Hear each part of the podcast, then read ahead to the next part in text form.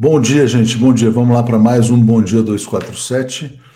Hoje, uh, quarta-feira, 7 de junho, 6 horas, está tá um pouco adiantado, 6 e 29 Eu vi que a música acabou, falei, ah, entrar agora. Bom, bom dia a todos. Notícias importantes: Deltão Dallagnol definitivamente caçado. Sérgio Moro investigado no Supremo Tribunal Federal por tentar usar um agente infiltrado nas suas operações ilegais e criminosas. Estava é, aqui acompanhando o jogo da brasileira, da Biadade, não tá fácil. A tunisiana lá joga muito. Tá 3 a 1 para a tunisiana, né? Mas deixa eu agradecer aqui a todos os nossos novos assinantes: Vanderlene, o Francisco Félix, o Felipe Zunino, o Rio do Raposo, o Elvésio Machado, a Ângela Beatriz, a Laura MPM, MRM, Joaquim Caixeta, Rosália Val, Sônia Murta, muito obrigado a todos vocês. Vamos ser membros assinantes aqui da TV 247. Ainda temos aqui o Marcelo Wettemann. Obrigado a todos. Muito obrigado aqui a Reginalíssima. Bom dia, comunidade. Tchau, querido, para o Deltan, né? Dedê, tchau, tchau, para nunca mais. E ainda é pouco, né? Jairo Costa, o Ataúfo Merval anda chorando com o que vem acontecendo com o ex-ministro de Bolsonaro. Parece coisa de cônjuges. dá pena, tem que falar para ele que as coisas mal começaram, né? Ainda tem muita coisa pela frente. Bom, vamos lá. Bom dia, comunidade aqui, cheio de corações, como diz aqui a Márcia. Já vou trazer então o Zé Reinaldo, porque a gente vai falar de todas as notícias internacionais e depois voltar para os temas brasileiros, né? principalmente é, esse desfecho melancólico da operação Farsa a Jato. Bom dia, Zé, tudo bem com você? Bom dia, Léo. Bom dia, comunidade da TV do 47. Tudo bem? E você, como vai? Tudo tranquilo. Nesse 7 de junho de 2023, o que, que você nos traz aí nessa data, Zé, por favor? Muito bem. É uma data histórica que tem a ver com a fundação do Brasil também. É, é o dia em que Portugal e Espanha assinaram, em 1494, o Tratado das Tordesilhas, que estabeleceu uma divisão das possessões territoriais na América do Sul entre os dois reinos dominantes da época e que eram muito ligados, naturalmente, à autoridade é, mundial da Igreja Católica. Bom, mas eu queria lembrar também é, de uma grande figura da nossa música popular, uma grande mulher, Dolores Duran, que nasceu num dia como hoje, em 1930. Morreu muito cedo, aos 29 anos. Foi uma grande cantora e uma grande compositora então, nossa homenagem aqui a essa mulher que é, marcou a música popular brasileira nos anos 50. Obrigado, Zé. Muito bom passar sempre aí pelas efemérides, né? Bom, bom dia, presidente Lula. Aqui diz aqui o Fidel Castro e vamos, vamos em frente. A Maria Madalena está dizendo: Moro preso, vai ser lindo demais. Será, né? O pessoal sonha com essa data. Penha Costa, bom dia, Zé Reinaldo, Léo, só vocês para fazer eu acordar nessa hora. Obrigado, Penha, aqui pela audiência. Zé, eu vou começar então com uma notícia sobre a Colômbia, né? Que de fato o Pedro vive uma situação difícil, mas está buscando o apoio popular é, para se fortalecer. Então a notícia é essa: colombianos realizam, realizam marcha nessa quarta-feira em apoio ao presidente Petro. Diga lá. Perfeito. É bom. Ocorre uma, uma instabilidade política na Colômbia. É, em abril, o presidente Petro fez algumas mudanças no Ministério. Ele não estava satisfeito com o desempenho de alguns ministros ligados a forças conservadoras com as quais ele teve que se aliar. É, muito atraso na aplicação das reformas econômicas e sociais, na adoção de políticas públicas com as quais ele está comprometido com a campanha eleitoral que fez.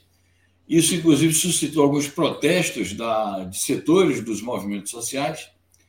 E agora, é, surgiu uma nova crise política. Ele teve que demitir dois, demitiu a chefe de gabinete, o ministro e o embaixador do país na Venezuela. Houve uma, um quiprocó entre eles dois, entre essa ministra, chefe do gabinete, e, e o, o embaixador na Venezuela, uma troca de acusações.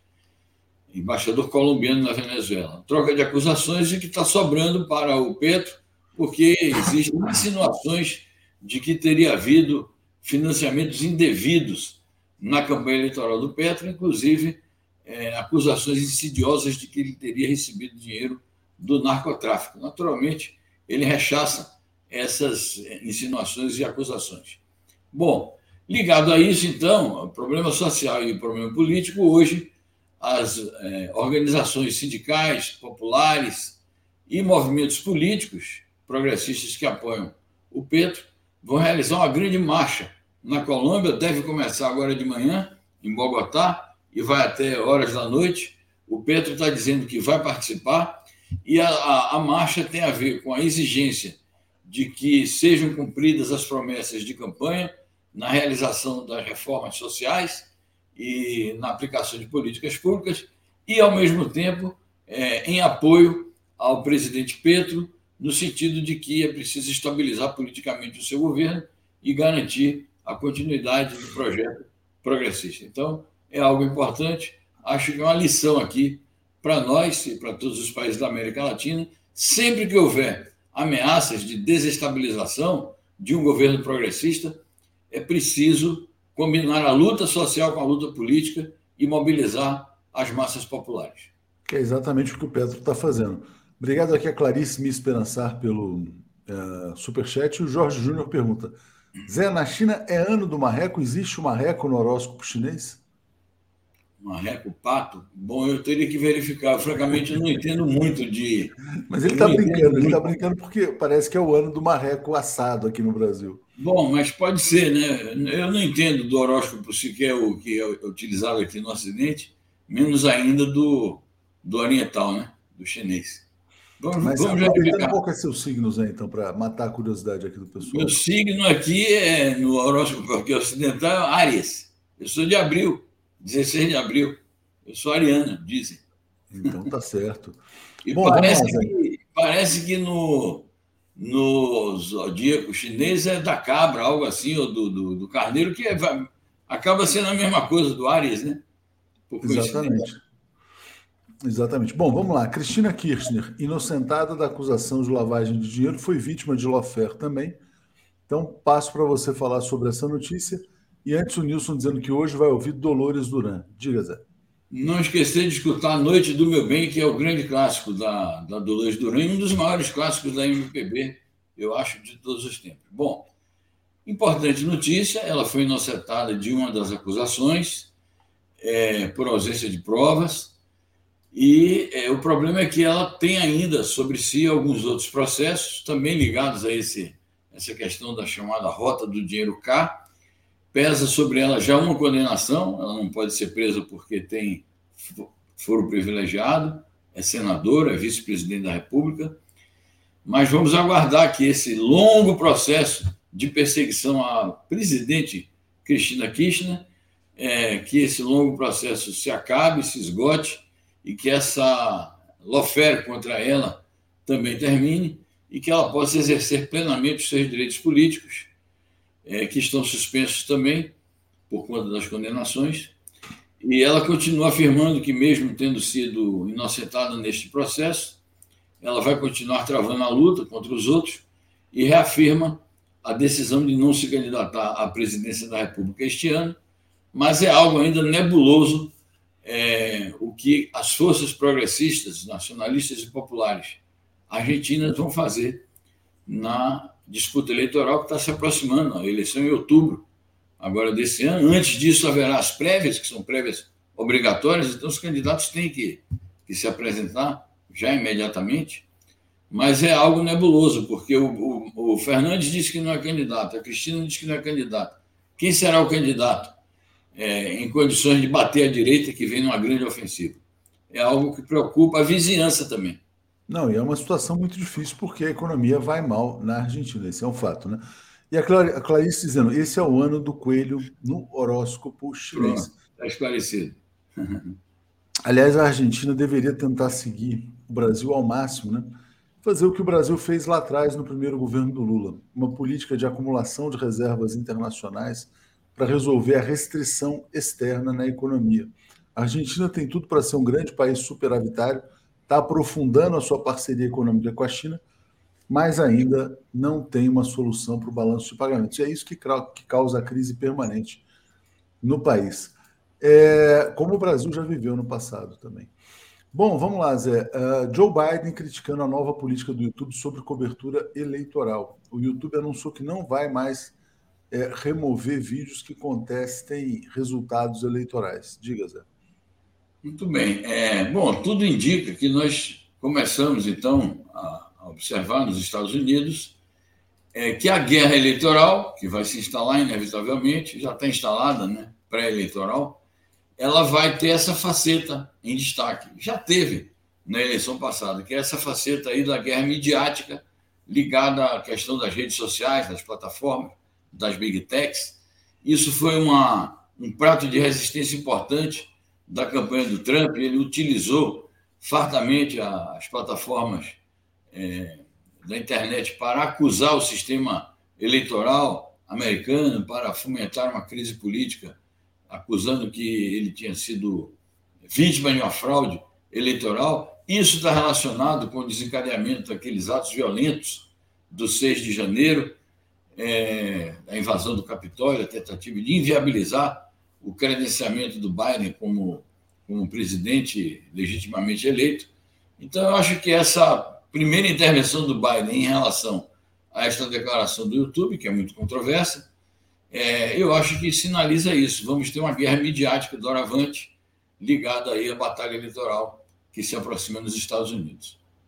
É isso aí, Zé. Vamos acompanhar, porque isso vai ter repercussões no Brasil também. Também, também. Provavelmente a política adotada nos Estados Unidos vai chegar ao Brasil. Né? O YouTube alega, neste caso, que a restrição a esses vídeos poderia limitar o discurso político, uma posição polêmica também. Agora, aqui uma notícia histórica, Zé, realmente muito importante. Eu vou botar na tela, peço para você trazer detalhes aqui. Irã reabre oficialmente sua embaixada na Arábia Saudita depois de sete anos, talvez a notícia mais importante do dia de hoje.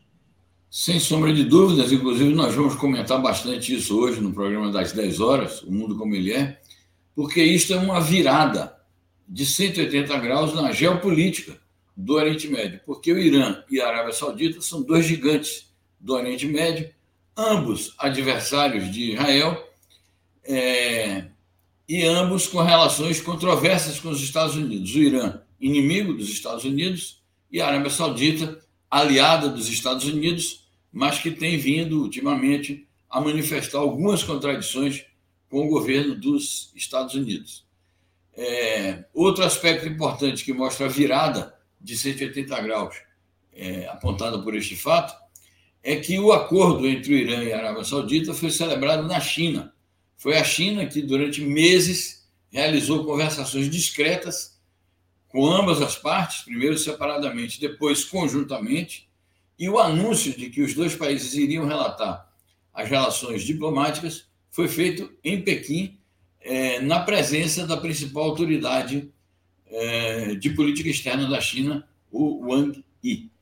De modo que é, é uma virada geopolítica, porque a China está envolvida e, naturalmente, é, temos como pano de fundo desta decisão a rivalidade entre a China e os Estados Unidos. A inauguração da embaixada iraniana na Arábia Saudita ontem completa este ciclo de reatamento, porque primeiro foi isso que eu falei, as conversações em Pequim, o anúncio do restabelecimento das relações, a inauguração da embaixada saudita em Teherã e agora a inauguração da embaixada iraniana em Riad, capital da Arábia Saudita. Naturalmente que são dois sistemas políticos sobre os quais há muitas controvérsias, sobretudo sobre o da Arábia Saudita, violações de direitos humanos, assassinatos de jornalistas, discriminação contra as mulheres. Contra o Irã também pesam acusações, mas é, independentemente disso, não há como ignorar a importância geopolítica deste fato. Certamente. Olavo Lins, faleceu ontem o grande compositor alagoano de Palmeira dos Índios, Carlinhos Mourão. Fez muito sucesso com muitas de suas canções, entre elas Minha Sereia, uma homenagem à praia de Pajussara. E também esquecemos de mencionar, né, Zé? Faleceu Astrude Gilberto no dia de ontem também. Exatamente. Foi um, uma, uma grande perda. Astrude Gilberto, que desempenhou um papel importante na difusão da música popular brasileira nos Estados Unidos. Ela foi a primeira a cantora a executar em inglês, interpretar em inglês a Garota de Ipanema, E a gravação da, da Astúdio Gilberto, até hoje, a gente observa que nos, em, em vários ambientes internacionais, sempre que querem falar da música brasileira, o que toca é Garota de Ipanema na voz da saudosa baiana Astrid Gilberto, que foi esposa do Jorge Gilberto e fez um grande sucesso nos Estados Unidos. É, isso é, uma, é um clássico né, da brasilidade, né? Realmente é uma coisa maravilhosa. Zé, olha, a Biadade reagiu, tá 4 a 3 para a Tunisiana, mas a Biadade vai sacar. Estou aqui acompanhando em tempo real, jogo duro, jogo difícil. E assim que acabar o bom dia, eu vou ver se eu pego um restinho desse jogo aqui. Bom, notícia importantíssima: a explosão da barragem de Kakovka, né? A Rússia diz que a ofensiva ucraniana fracassa, explica o que está por trás do ataque à barragem. A Ucrânia está dizendo que foram os russos. Diga para gente, Zé. É isso, há uma guerra de versões. É, desde ontem a gente está noticiando esse fato. É, a Rússia caracteriza o ataque, a, o, o, incidente que houve em Kakovka, porque é, as apurações ainda não resultaram em uma prova definitiva de que houve um ataque, porque a Rússia acusa a Ucrânia e a Ucrânia acusa a Rússia, mas pode ter sido também um acidente. É a especulação que alguns fazem. De qualquer maneira, a autoridade máxima militar da Rússia, o ministro da Defesa, Sergei Shoigu, acusa é, Kiev de ter feito um ataque terrorista, assim como já tinham os ucranianos promovido ataques terroristas em Belgorod, que é uma cidade do sul da Rússia, fronteira com a Ucrânia, e na própria Moscou, com aqueles é, famosos drones que atacaram prédios residenciais em Moscou, e um deles até tentou atingir a residência oficial do presidente Putin. Então está aí a acusação da Rússia como sendo um ato terrorista de Kiev. A Rússia está pedindo é, investigação internacional, inclusive é, sob os auspícios do Conselho de Segurança da ONU. Está é, tá aí o, as declarações da porta-voz da chancelaria russa, a Maria Zaharova. É, então, está feita uma polêmica internacional. De qualquer maneira, é, são dois outros aspectos que eu quero mencionar. Um deles é que, segundo o ministro da Defesa, Shoigu, é, está fracassando a chamada contraofensiva ucraniana é, na guerra contra a Rússia. Ao mesmo tempo, é, nós destacamos o fato de que, tendo ou não fracassado, é algo ainda a verificar, essa chamada contraofensiva ucraniana é, na guerra contra a Rússia agora se dá sobre territórios russos. Então é isso que pode também gerar uma mudança de fase, porque não só é sobre territórios russos, como é através do método não da guerra convencional, é, mas da é, realização de atos terroristas, principalmente atos terroristas como este, no caso, uma barragem, e como aquele que a gente relatou também, é, atingindo residências, inclusive tentando o magnicídio, né, o assassinato do presidente é, da Rússia. Então vamos acompanhar isso, porque pode assinalar uma mudança de etapa na guerra russo-ucraniana. É isso aí. Analisa dizendo que triste, cresci ouvindo o astro Gilberto e o Olavo Lins corrige aqui, dizendo que é, o compositor se chama Carlinho Moura, né? Bom, Zé, vamos então seguir aqui. Agora eu vou trazer é, uma vou botar na tela aqui uma reportagem da TAS primeiro para mostrar que a catástrofe, né, que é essa esse ataque à usina, mais de 2.700 casas inundadas após o problema lá na barragem. 1.300 pessoas evacuadas, então, caso gravíssimo na Ucrânia. E o grande problema aqui é a diplomacia ucraniana no Brasil. Olha essa notícia aqui, Zé, do estado de São Paulo. Ucrânia se queixa do silêncio do Brasil sobre explosão de barragem da hidrelétrica. Né? A reportagem: o encarregado de negócios ucraniano, Anatoly Tati, atualmente chefe da missão diplomática, disse ter informado Itamaraty sobre o incidente, mas afirmou que não recebeu nenhuma resposta. Isso não é diplomacia. Isso é lacração, na verdade. É isso que eles têm feito. Porque Está se esperando uma investigação internacional. Eles querem o quê? Que o Itamaraty tome uma posição antes de uma investigação? Diga, Zé. Exatamente. A posição do Itamaraty é uma posição prudente, exatamente porque há uma guerra de versões entre dois governos com os quais o Brasil mantém relações diplomáticas normais e corretas, pelo menos da parte do Brasil, mas nós estamos e naturalmente, como já foi assinalado, há uma investigação internacional, então é óbvio que nenhuma diplomacia pode se manifestar a respeito e tomar partido, então fica também claro que a Ucrânia está exorbitando, está fazendo pressões indevidas, mais uma pressão indevida sobre o Brasil, além daquela, aquele vexame que o Zelensky é, deu na, durante a reunião lá do, do G7, né, querendo obrigar o, o Lula a recebê-lo e tal.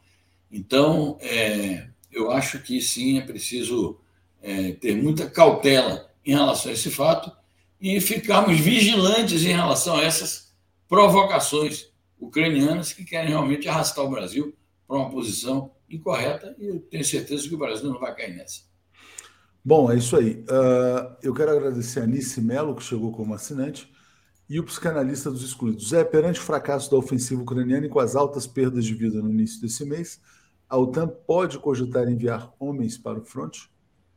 Bom, pode cogitar, pode até fazer isso, mas se fizer, é a transposição total da linha vermelha, porque a OTAN não pode rigorosamente, é, digamos assim, é, pelas decisões internacionais e pela normalidade, digamos, que se pode esperar numa relação é, entre países que estão em guerra, a OTAN não pode fazer isso, porque se fizer isso, ela estará generalizando é, a guerra, estará transformando a guerra localizada entre a Rússia e a Ucrânia em um confronto realmente mundial. Então, ultimamente, a gente tem notícias de que a OTAN pode estar fazendo isso de maneira camuflada, é, fornecendo ajuda técnica, é, adestrando militares é, ucranianos, pode até estar é, fornecendo é, soldados, mas se fizer isso com os uniformes próprios da OTAN ou dos países membros da OTAN, vai ser uma declaração de guerra aberta de todos os países da OTAN, dos 30 países membros da OTAN, contra a Rússia. Então, a guerra vai mudar de figura, vai chegar realmente à conflagração geral. Então, poder pode, mas rigorosamente ela está impedida de fazer isso. Vamos aguardar. Obrigado aqui a Raquel Ramos pelo apoio. Então vamos passar agora para uma notícia que é uma análise, na verdade, sobre a relação China e Estados Unidos, né? Confronto e cooperação. O duplo jogo das políticas estadunidenses para com a China. Diga lá, Zé. É, ontem nós comentamos um aspecto dessa relação que foi exatamente aquela dicotomia que há entre as pressões militares é, dos Estados Unidos contra a China, que foram evidentes naquele chamado diálogo Shangri-La, que se realizou no último fim de semana na, em Singapura. É, isso de um lado, essas é, pressões militares e ameaças e tentativa de cerco da China, e por outro lado, a tentativa dos Estados Unidos de encenar que quer uma efetiva colaboração com a China. Esta notícia que foi divulgada pela Rádio Internacional da China, hoje, mostra esse lado da, da atitude estadunidense, porque mandou lá um emissário é, a Pequim, esse homem está lá em Pequim, realizando conversações diplomáticas, tentando ver se, é, na retórica pelo menos, ele consegue esfriar os ânimos de uma rivalidade que, efetivamente, quem começou não foi a China. Porque o que a China diz é o seguinte: é, o nosso país tem um direito sagrado, porque é um direito do nosso povo, ao desenvolvimento e a uma presença marcante na vida internacional e a um relacionamento normal com todos os países. Os Estados Unidos foram é, o país que elaborou a estratégia de contenção da China. Então, eu acho que é, é simples. Se os Estados Unidos querem realmente cooperar com a China, bastaria ele retirar essa disposição, é, ou essa cláusula pétrea da sua política externa de impedir que a China se desenvolva como uma potência internacional.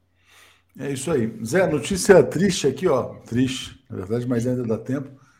A brasileira perdeu o primeiro set nas quartas de final, lá em Roland Garros. Não está fácil, não. Mas é só o primeiro set, né? ela gosta de começar perdendo, né? Vamos dizer assim, ela gosta de começar perdendo e depois recuperar. Tomara que seja assim de novo.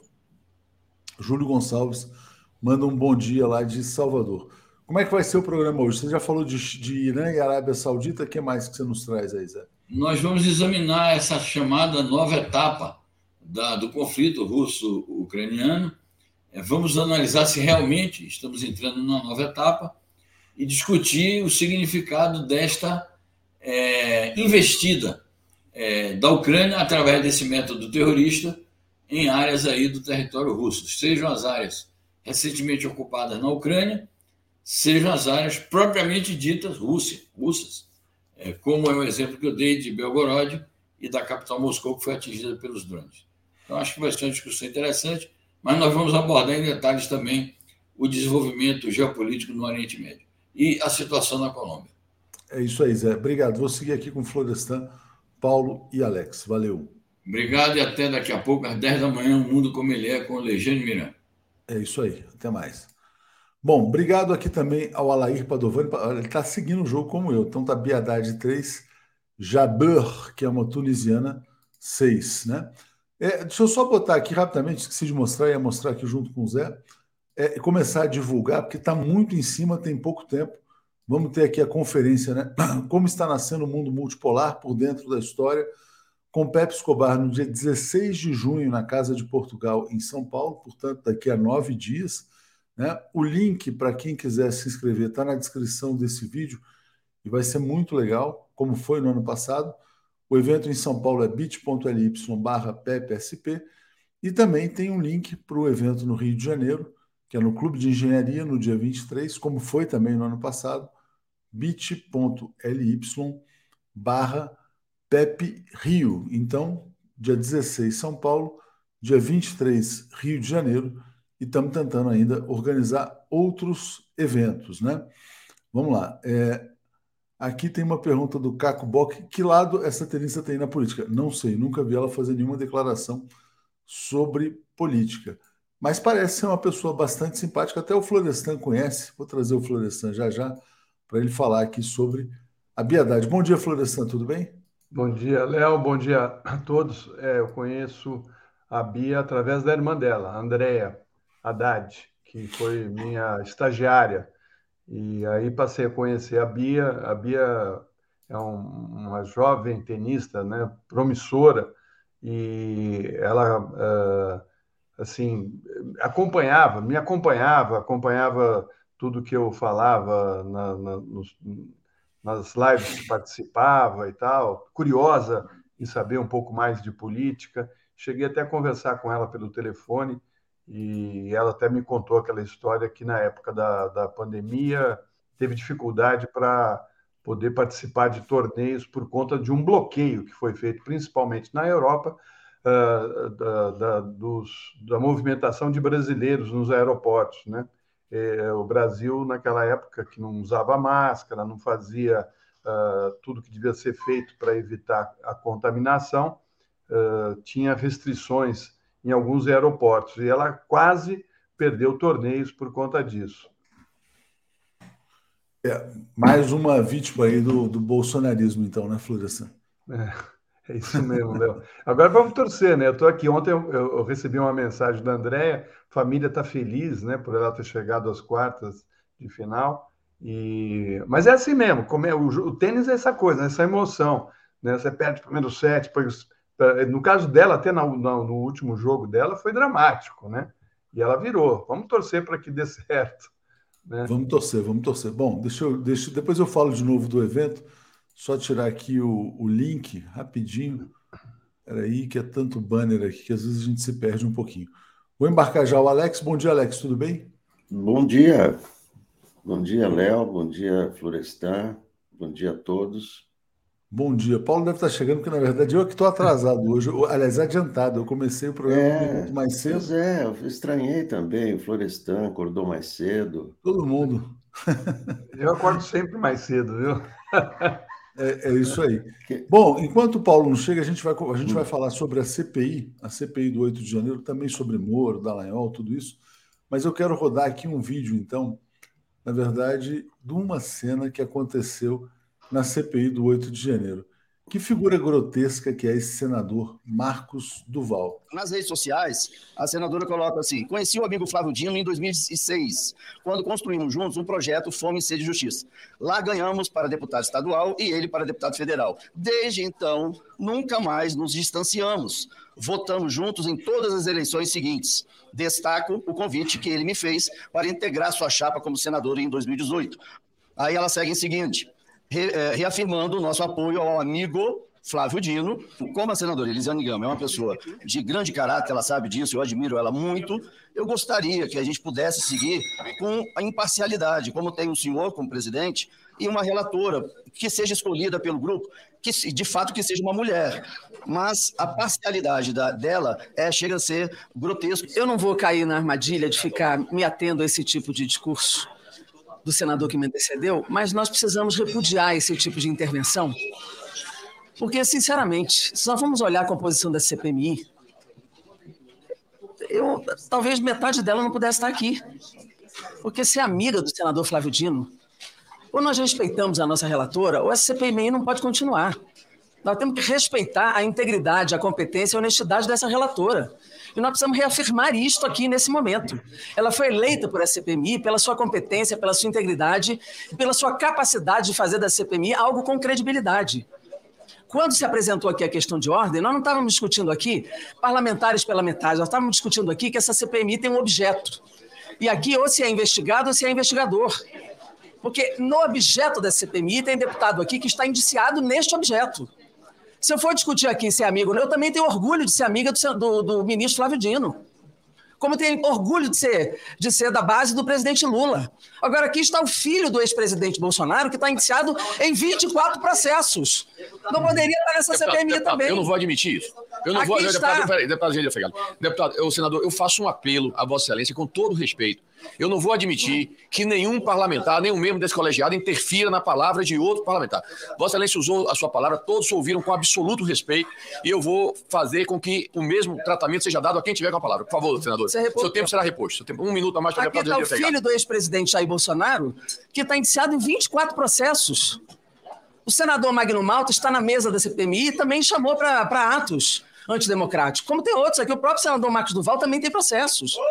Então, então senador, eu, senador, nome... Senador, senador, não, Vossa Excelência, Vossa Excelência, eu vou lhe pedir... Pela ordem. Todo mundo pode Pela mencionar ordem. aqui o nome do deputado. Ah? Senador, Senador. Artigo 14, senador, presidente. Senador. Artigo 14. Depois o senhor responde, senador. Vossa Excelência Artigo poderá 14. responder oportunamente. Eu peço em que a gente. Eu insisto que a gente possa manter a ordem dos trabalhos.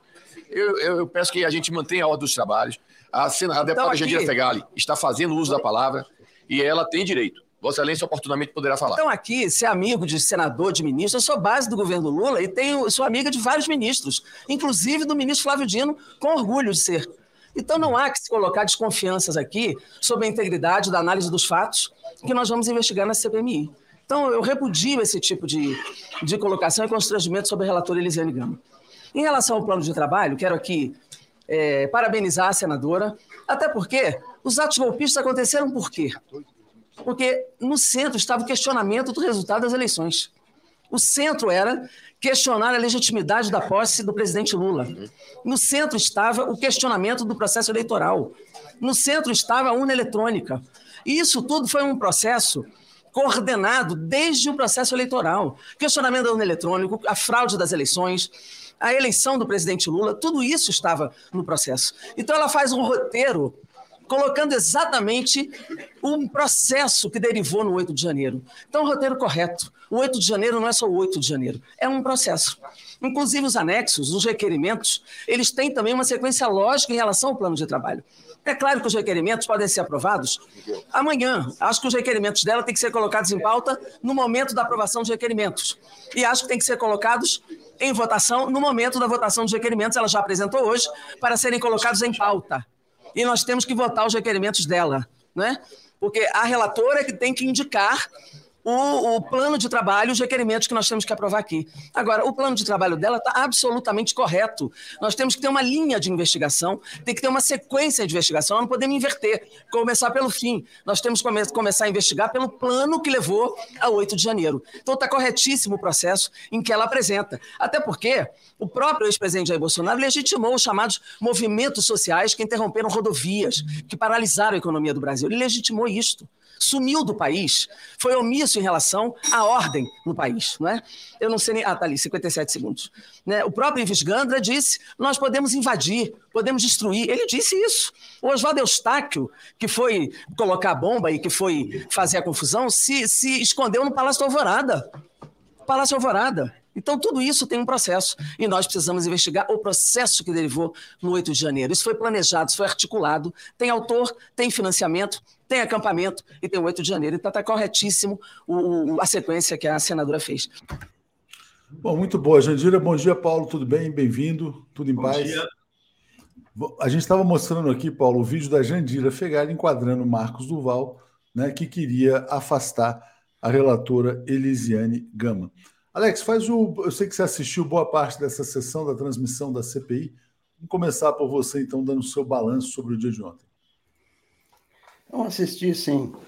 É, e o, é, aconteceu o que se esperava, né? É, parlamentares como esse Marcos Duval, eles vêm para tumultuar, para distorcer, né? Então, quando ele, quando ele alega que a Elisiane Gama é amiga do Flávio Dino, ele está tratando o Flávio Dino como se fosse um réu. né? Olha, o Flávio Dino, que é um réu, tem um amigo que é relatora, né? É uma distorção total, mas é isso que eles vão fazer, o Marcos Duval, o Eduardo Bolsonaro, o, o Girão, o Marco Feliciano, o Magno Malta, que está ali na mesa, eles vão, eles vão atuar com, dessa maneira, né? tumultuando, distorcendo. Né? Porém, né, por mais que eles distorçam, vão fazer esses discursos horrorosos, eh, delirantes e tal. Mas o que vale é a votação da, da, da, da, da CPI. Né?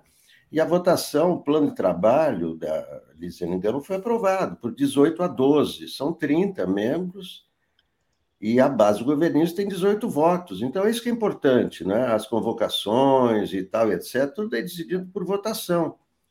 E o que, o que a gente viu ontem, que foi importante, é que a base governista tem maioria, tem 18 votos.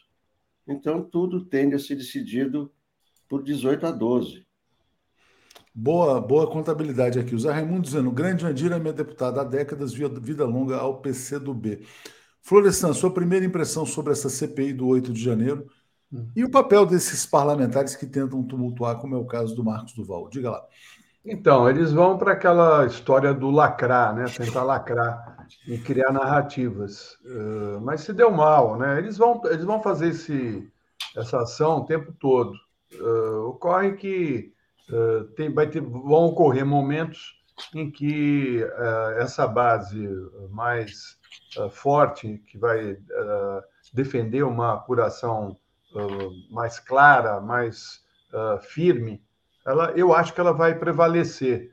Tanto que os bolsonaristas já não queriam mais essa CPMI do 8 de janeiro. Agora, é a realidade do país. Né? Você tem vários parlamentares ali extremamente envolvidos com tudo que ocorreu no país nos últimos quatro anos, em todo o discurso de ódio, em todo o discurso de que as urnas eletrônicas uh, não, não eram confiáveis e que, portanto, se o Bolsonaro perdesse, a eleição seria ilegítima, justificando uh, um caminho para uma tentativa de ruptura da, da, da, do governo, né? uma ruptura do governo com os outros poderes e implantando uma ditadura.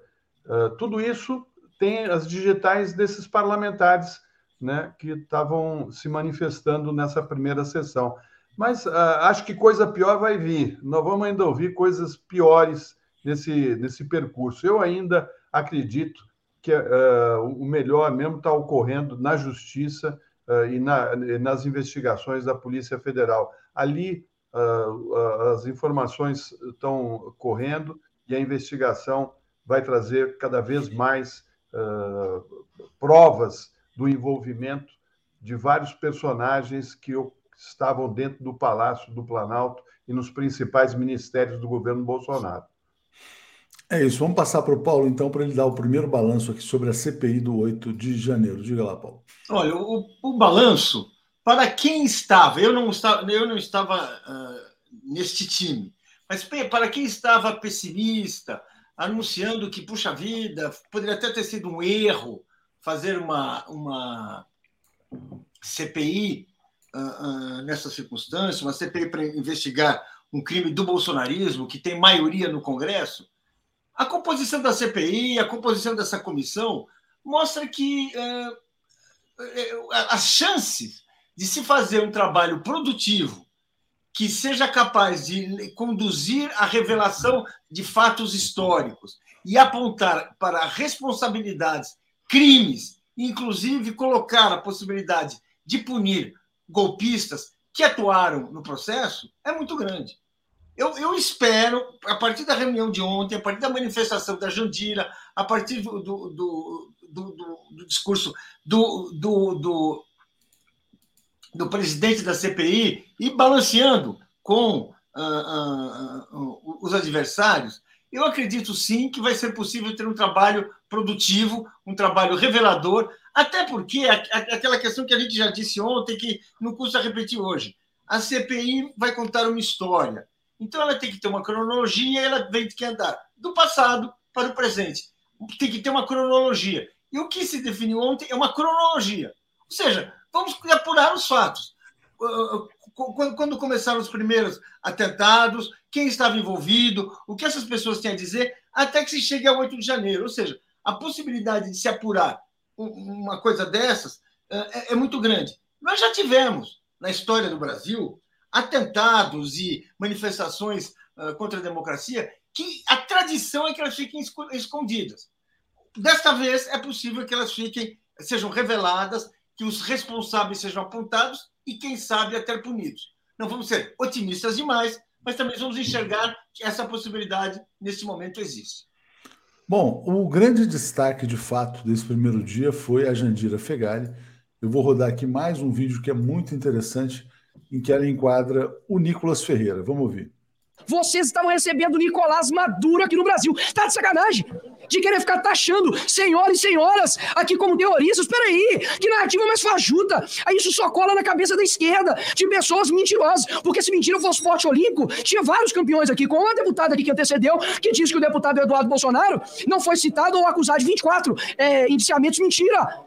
Mentira! Inclusive, ela disse que eu poderia passar o vídeo aqui, só não vou passar para não passar vergonha. Mas depois vocês vejam aí, Brasil, se ela mesma não te disse isso. Então, assim, é uma mentira atrás de outra mentira. E é impressionante que eles tentam colocar como se o ex-presidente Bolsonaro, durante quatro anos, incitou o que aconteceu. Que horas? Eu ouvi muita coisa nesta comissão hoje. Coisas, inclusive, desqualificadas. Ouvimos palavras de baixo calão. Inclusive, eu queria aqui, inclusive, realçar, presidente, que todos nós aqui temos história. Eu quero dizer que para me chamar de mentirosa tem que comer muito feijão. Porque quem está saindo das fraldas agora não pode me chamar de mentirosa. Até porque quem me conhece sabe que eu não uso mentira e uso argumentos. E eu tenho história, tenho ideias e não me falta coragem para enfrentar qualquer debate neste parlamento. E por isso eu quero dizer que, para conhecer os 24 processos do senhor Jair Bolsonaro, é preciso ir ler.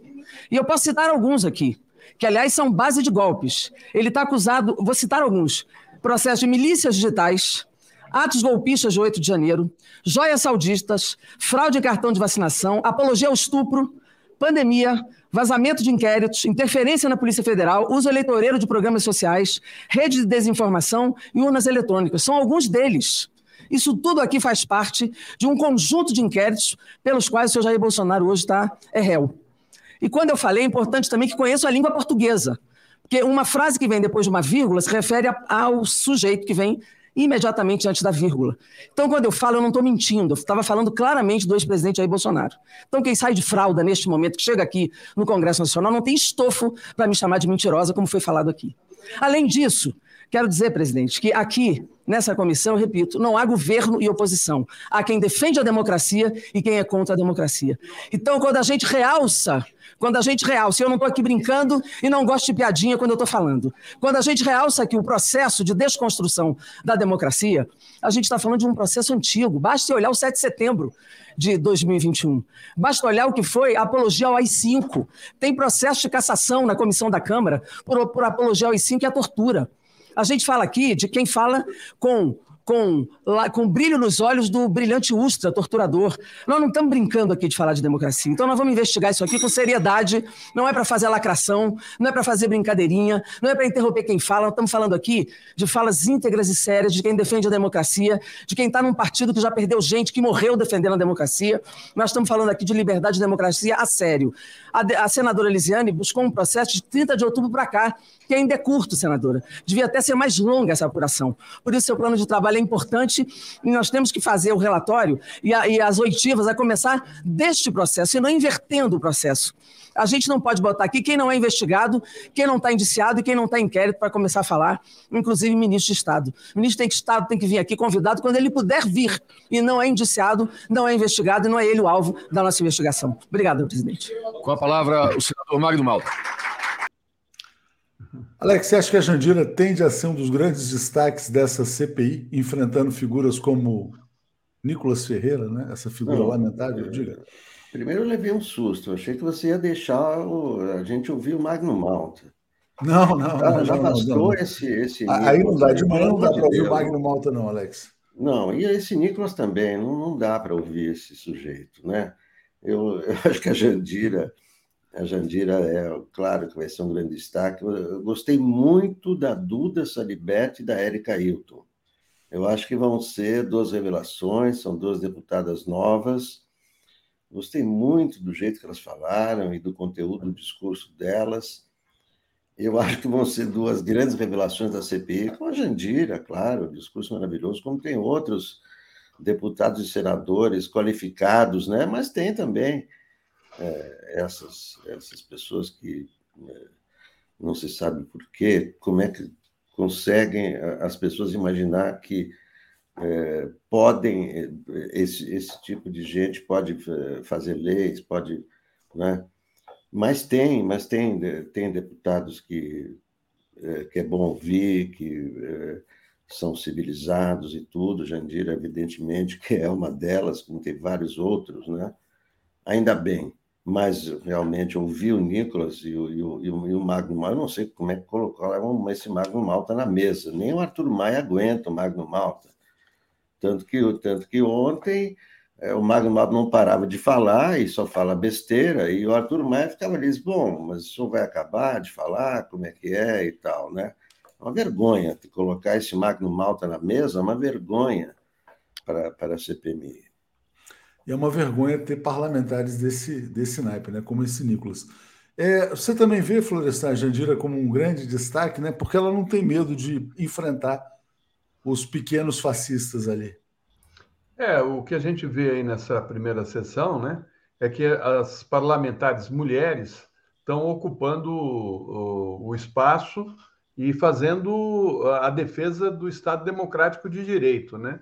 Ah, a própria relatora, Elisiane Gama, né, a Jandira, e estão muito afiadas, ou seja, uh, foram e fizeram a, a, lição de casa, ou seja, uh, nesse período que antecedeu a, a instalação da CPI, foram uh, estudar, ler, apurar tudo o que ocorreu nos últimos anos, mas principalmente no ano passado, no processo que foi desencadeado, que terminou no 8 de janeiro. Eu fico feliz em ver que as mulheres estão ocupando o espaço, enfrentando esses homens machistas, todo metido a, a querer se impor através do grito, da lacração, né? elas vão lá e desmoralizam uh, um por um. Eu só tenho a, a, a aplaudir a ação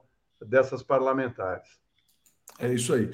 Paulo, eu quero mudar aqui o assunto com você, que é a cassação do Deltan Dallagnol.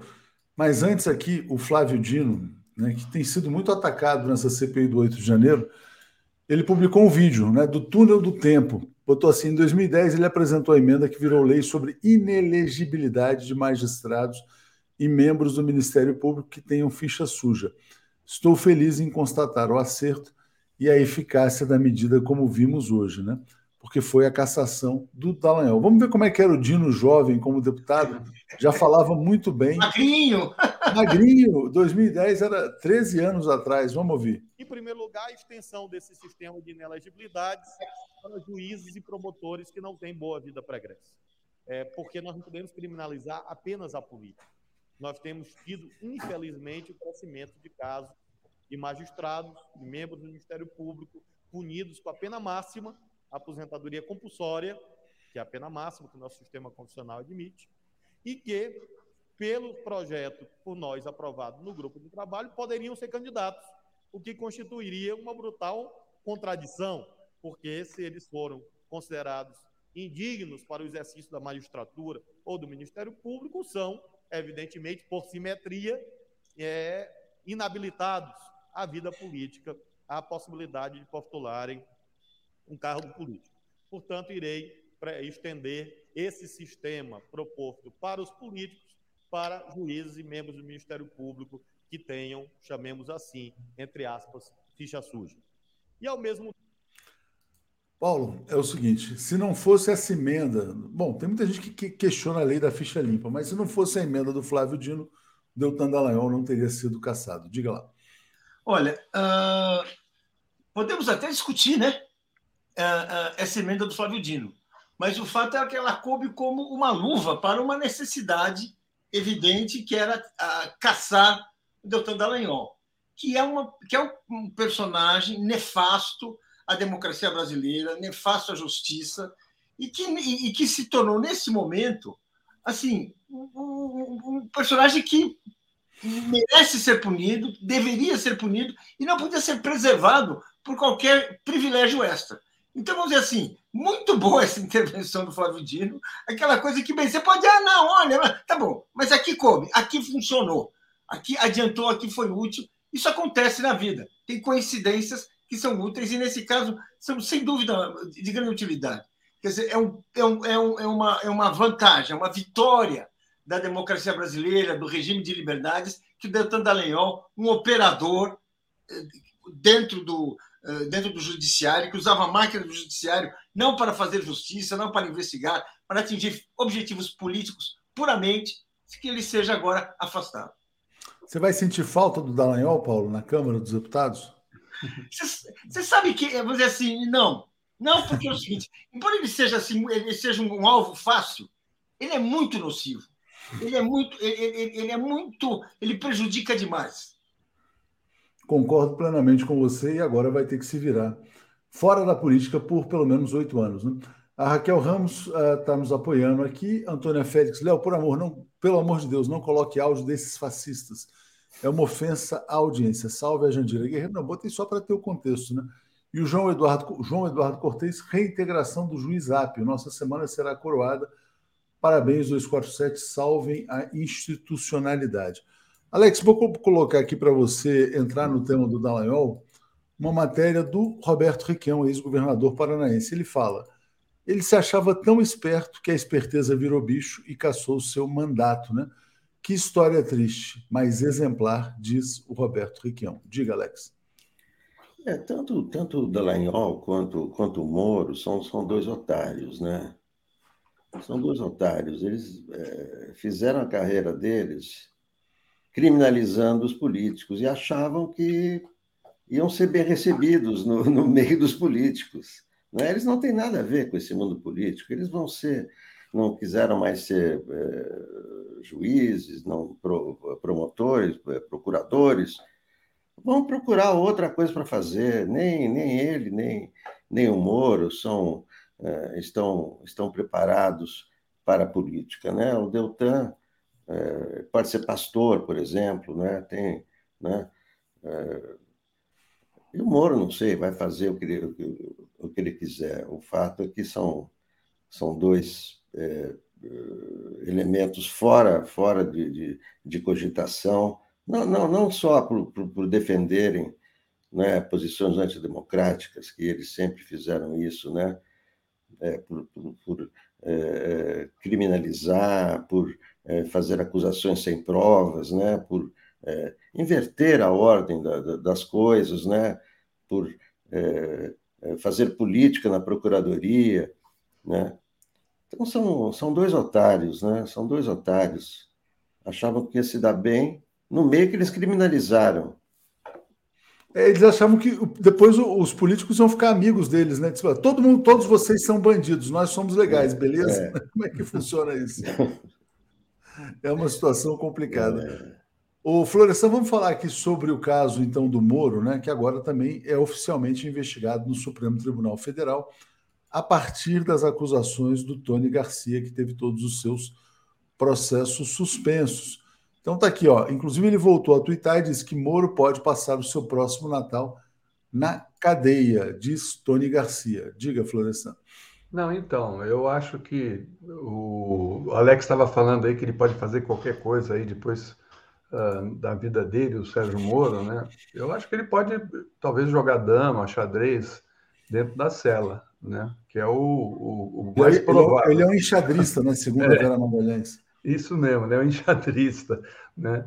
Mas o que me chama a atenção, eu queria falar aqui um pouco, Léo, é que a notícia das decisões do ministro do Supremo Tribunal Federal, do Dias Toffoli, de suspender as ações judiciais contra o empresário Tony Garcia e conceder habeas corpus ao advogado Rodrigo Tacla Duran, foram literalmente desprezadas pelo Jornal Nacional. Nenhuma linha, nada. Da mesma maneira que omitiram a informação do parecer técnico do professor Pablo Arantes, de que a voz ouvida em gravação uh, telefônica feita ao filho do desembargador Marcelo Manuccelli não era do juiz Eduardo Apio. Ou seja, é, é, é até estranho você assistir uh, o principal telejornal da TV aberta brasileira e não ter as informações a respeito uh, do que está por trás da Lava Jato, do que está por trás uh, desse, dessa tragédia que foi para o país, essa operação que nos levou a, a, colocar milhares de pessoas no desemprego, a, a voltar à fome, a, a, criar prejuízos enormes para a economia brasileira. Né? Aí fica a impressão, Léo, forte, de que as digitais de muitos órgãos de comunicação vão aparecer nas investigações. Eles não querem que as investigações uh, continuem. Então, blindam, né? dão um espaço enorme para o Moro falar daquela, daquela história de que estava uh, correndo risco de sequestro, e ele e a mulher, e, e aquela, aquela polêmica toda. Depois abriram um espaço enorme para o Dallagnol se defender né, dentro do, do Jornal Nacional e agora nenhuma linha, nada, nada.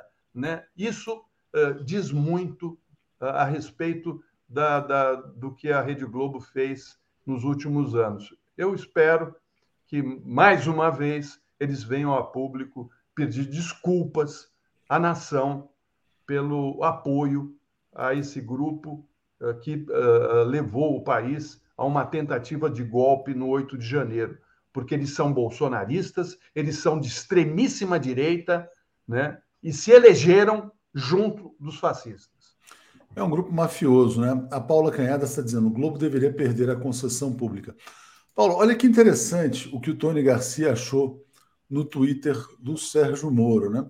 Quando ele era ministro do Jair Bolsonaro, ele apresentou, 2019, um projeto de lei anticrime. Aí ele propunha medidas simples e eficazes contra o crime. Já, já assistiu aqueles filmes norte-americanos com agentes policiais disfarçados, infiltrando-se em gangues de criminosos, traficantes ou corruptos, como, como Doni Brasco ou The Infiltrator, que retratam casos reais? Então, o Moro ele queria trazer essa lei, a lei dos infiltrados. Só que enquanto a lei não existia, o Moro agia fora da lei. Foi o que ele fez com o Tony Garcia. E o Apio, quando mandou o caso para o Toffoli, ele falou: ó, É, Moro inventou esdrúxula figura investigatória ao usar Tony Garcia como agente infiltrado. Então, o que o API está dizendo é que o Moro é um bandido, um criminoso que agiu fora da lei brasileira, porque ele gostava muito de ver filme americano, tipo Doni Brasco. E aí é isso, agora vai ter que pagar pelos crimes. Paulo, diga lá. Exatamente. O Moro, ele tentou se transformar num personagem. Ele, vamos dizer assim, se a gente olhar a história dele, olhar como é que ele agiu, como é que ele, ele, ele atuou na Lava Jato, como é que ele foi criminalizando as pessoas, ele não se importava com os fatos, não se importava com as fotos, com, uh, uh, uh, com as provas, ele se preocupava com a sequência, ele se preocupava com um sujeito que está fazendo um seriado. Então, ele queria ter. Ele dava uma emoção em cada capítulo, uma ação espetacular, chamava a mídia para dar, esse, dar esse clima, portanto, ele alimentava os jornalistas de uma maneira vergonhosa. A gente sabe da rede de fontes que ele possuía, que ele cultivou e que estavam ali sempre criando suspense: quem vai ser o próximo, o que vai ser, é, aguardem para hoje. Ou seja, o Moro ele foi um criador de cenas. Agora, jamais ele apresentou provas, jamais ele fez aquele trabalho sério, meticuloso, discreto, que no fundo é um trabalho discreto e muitas vezes ingrato, de quem apura, de quem investiga, de quem tem a honestidade, a paciência de buscar a verdade. Cada um desses, os, os grandes processos da sua carreira estão afundando. Ele está vendo assim, é uma desmoralização.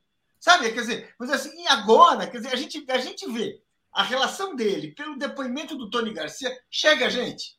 Não dá mais. Quer dizer, um, um juiz que vai combinando coisas pior, né? Achando que está falando o sujeito que ele vai que vai comprar a história dele. Não sabe nem nem, ou seja, é, é, é aquele que tem uma tal megalomania, que assim, que, que é, é, isso que nós estamos vendo. Então, isso é o Moro. Assim, é, um, é, um, é um personagem de ficção que virou juiz e que acha que tem força, que tem competência para passar as versões dele. Já mentiu sobre o Lula, inventou personagens do Lula, inventou uh, uh, uh, várias teorias na, na Lava Jato né, organização criminosa e tudo, tudo isso mais. E agora está assim, tendo que explicar assim até os pequenos, os, os pequenos passos que ele deu. Ou seja, realmente é um personagem de ficção. É, é, olha, se, se não fosse assim, um sujeito com várias explicações, vários crimes jurídicos para explicar, era um caso para psiquiatra. Agora, nesse caso, a psiquiatria vai ficar para depois, porque antes ele tem que explicar os seus crimes. Eu queria e só a lembrar. Luísa está dizendo. Léo, diga, diga, Florestan. Só queria lembrar. Uh, eu fico com saudades de ver aqueles dutos cheios de dólares saindo né, do esgoto que a Rede Globo colocava no jornal deles durante uh, meses seguidos para levantar a bola do Sérgio Moro. Cadê o esgoto agora, mostrando quem é o Sérgio Moro, o Dallagnol, todo o esquema que foi montado lá em Curitiba. Eu não estou vendo nenhum duto de esgoto mostrando o que custou para o país essa brincadeira. Essa que é a realidade. Né? Não dá informação e nem o sensacionalismo que fazia durante a operação. Né? Inclusive premiando o Sérgio Moro. Eu lembro disso. Juiz né? exemplar, tem lá aqueles exemplar. Não, faz diferença, o prêmio faz é. diferença. Deixa eu pegar aqui a, a Brígida Seabra está dizendo: AP não teria direito à reparação nas mídias que o difamaram. Ele tem que pedir, né? Na verdade, ele é que tem que buscar essa reparação. É, e obrigado também a Maurício Maestro, que está nos apoiando aqui. Para encerrar esse tema aqui do Tony Garcia, eu vou rodar rapidinho aqui um vídeo de ontem. É, ele voltou a falar com Joaquim de Carvalho, ontem no Boa Noite 247, e fala sobre o desdobramento do caso. Então, agora, as suas ações estão suspensas, né? E o Moro é oficialmente investigado no Supremo, pode ser preso a qualquer momento. O caso rumoroso do Tony Garcia, que o 247 trouxe com exclusividade, e aos poucos outros órgãos de imprensa vão também é, dando luz, colocando luz sobre esse caso tão importante, né? O caso Tony Garcia, que também será agora acompanhado diretamente no Supremo Tribunal Federal, outra decisão do Toffoli. Hoje, ali a área de influência do Moro, que é a 13ª, a Justiça Federal no Sul e o TRF4 não podem mexer com ele. Os processos estão suspensos. Hoje, o Supremo Tribunal Federal, através de uma decisão do Dias Toffoli, suspendeu todas as ações que tramitam ali é, em relação ao Tony, Tony Garcia, seja na 13ª Vara ou no Tribunal Regional Federal da Quarta Região, ou seja, tirou das garras do Sérgio Moro, porque ele tem muita influência ainda na Justiça Federal do Sul. Tony, como é que você recebeu esta decisão do ministro Dias Toffoli? Veja, primeiro eu gostaria de agradecer a você, Joaquim, ao Léo, ao 247, porque foi aqui que eu tive a oportunidade, depois que a Veja é, faz um, uma. A Veja publica uma coisa em relação a, essas, a esse andamento meu, vocês deram repercussão imediata e não poderia ser melhor, entendeu? E isso correu que nem rastilho de pólvora, e vocês, uh, os seus espectadores, eu acho que muita gente que, que assiste vocês, gente de credibilidade, eu acho que todos, todo esse grupo, prerrogativas, que clamava por isso há muito tempo, sabe? Eu, eu, eu acho que essa, essa tropa toda de elite, de verdade, jurídica brasileira, sabe, é, todas nesse momento contribuíram muito para que a gente alcançasse o nosso emprego. O que eu queria, Joaquim, era sair da República de Curitiba, sair para Guantánamo, entendeu? Nesse momento, o Toffoli já me tirou as algemas das pernas, entendeu? A hora que, a hora que o doutor Toffoli ele, ele me tirar as algemas da mão e a mordaça da minha boca com o sigilo que foi imposto a mim todo esse tempo, aí eu vou estar feliz e vou estar podendo, vou, estar podendo fazer o que eu sempre quis, né? trazer a história verdadeira de tudo isso. A decisão do ministro Toffoli não poderia ser melhor. Não é decisão do ministro Toffoli, né? é uma decisão do STF, onde acaba com essa picuinha de, de conluio, eh, de tudo isso. Vamos discutir no foro que sempre o ministro Gilmar falou, no foro que eles teriam que dar explicação. É lá, no STF. Vamos discutir provas, vamos discutir fatos, não narrativas e não é, agressões como eles faziam, unilateral, uma imprensa conivente, nada disso nós temos que ter, nesse momento, o ministro Toffoli, eu acho que ele está dando uma oportunidade maravilhosa para todo o país, para que a gente passe isso ali nessa história nefasta que o Brasil viveu com essa República de Curitiba. O, o Tony, é, as pessoas perguntam muito. Agora, nesse, nesse foro adequado, como você disse, as pessoas falam: você vai apresentar as provas? O que, que você pode adiantar em relação a isso? Veja, é, é o que eu tenho dito, Joaquim. O, o, a hora que, que, eu, que eu tiver com, com essa liberdade de poder mostrar, abrir o processo, eu podendo mostrar o meu acordo, o meu acordo por si só, veja, o meu acordo por si só, dificilmente não vai fazer o Moro parar na cadeia. Não tem como. O meu acordo, as provas estão dentro do meu acordo, Joaquim. Veja, é oficial. Eu não preciso mais do que aquilo lá para provar. Eles fizeram um acordo comigo, que não se comunica com as tarefas que eles me deram. Tudo isso está narrado, meus advogados estão agora tentando juntar tudo isso para que a hora que a gente, é, a gente tenha a, a, esse sigilo, esse, esse sigilo desfeito, para a gente começar a, a, a, mostrar, sabe, as, as gravações que eu fiz com os agentes da BIM que ele falou que não tinha, entendeu? Então, tudo que não tinha no ordenamento jurídico, isso por si só é prova, vai sobrar prova a hora que começar a ver é, e ver que não se comunica com o fato que ele me prendeu e o processo que ele fez. Tudo isso nós vamos poder provar, está nos autos. É, é, vai sobrar tanta prova, entendeu? Que não vai ser preciso condenar ele, Deltan e mais alguém, sabe, pelo domínio do fato, como ele fez com Lula, com Zé Disseu e com outros. Entendeu? Ali, ele não vai ter uma sentença, como ele escreveu a sentença do Lula, que mesmo não tinha, eh, tendo provas, o conjunto da obra que fazia com que ele fosse preso. Entendeu? Aí ele vai transbordar a prova. Ah, vai ser tanta prova, tanta prova, que ele vai, ele vai acabar sendo preso por excesso de prova. É só abrir o sigilo. Concordo. Eu acho que é esse caso, Tony Garcia, que vai levar o Sérgio Moro para cadeia. Por quê? Porque ele usou uma figura que não existia na lei brasileira, que era do agente infiltrado. E, de fato, o Tony Garcia fez vários trabalhos para o Moro, para o Moro prender os seus desafetos. Né? Vamos ver como é que as coisas avançam. Está nas mãos do Toffoli e certamente tem muitos documentos ali. Mas, Alex, eu queria encerrar esse assunto e passar para o caso do Arthur Lira. Né? O Arthur Lira venceu no Supremo no dia de ontem, mas não param de chegar informações novas. Né? Então, eu vou botar aqui uma notícia na tela e vou compartilhar com você. Polícia Federal quebra sigilo de celular de assessor ligado a Arthur Lira e descobre um grupo sobre kit robótica. Tinha um grupo de WhatsApp que chamava Robótica Gerenciamento. Né? É, Alex, como é que você viu a decisão do STF sobre o Lira? Como é que fica a relação Lira-Lula, governo Lula? Enfim, está se falando em reforma ministerial, inclusive para tirar o ministro das Comunicações e a ministra do Turismo. Mas vamos falar um pouquinho do Lira, então.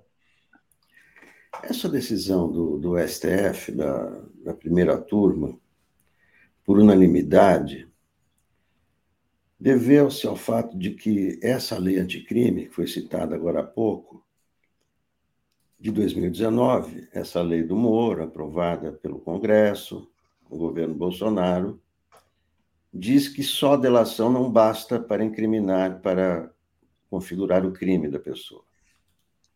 E foi esse o caso. É, é isso é um funcionário do. Esse caso é um funcionário do, do Lira, que foi preso com 100 mil reais colados no corpo e tal.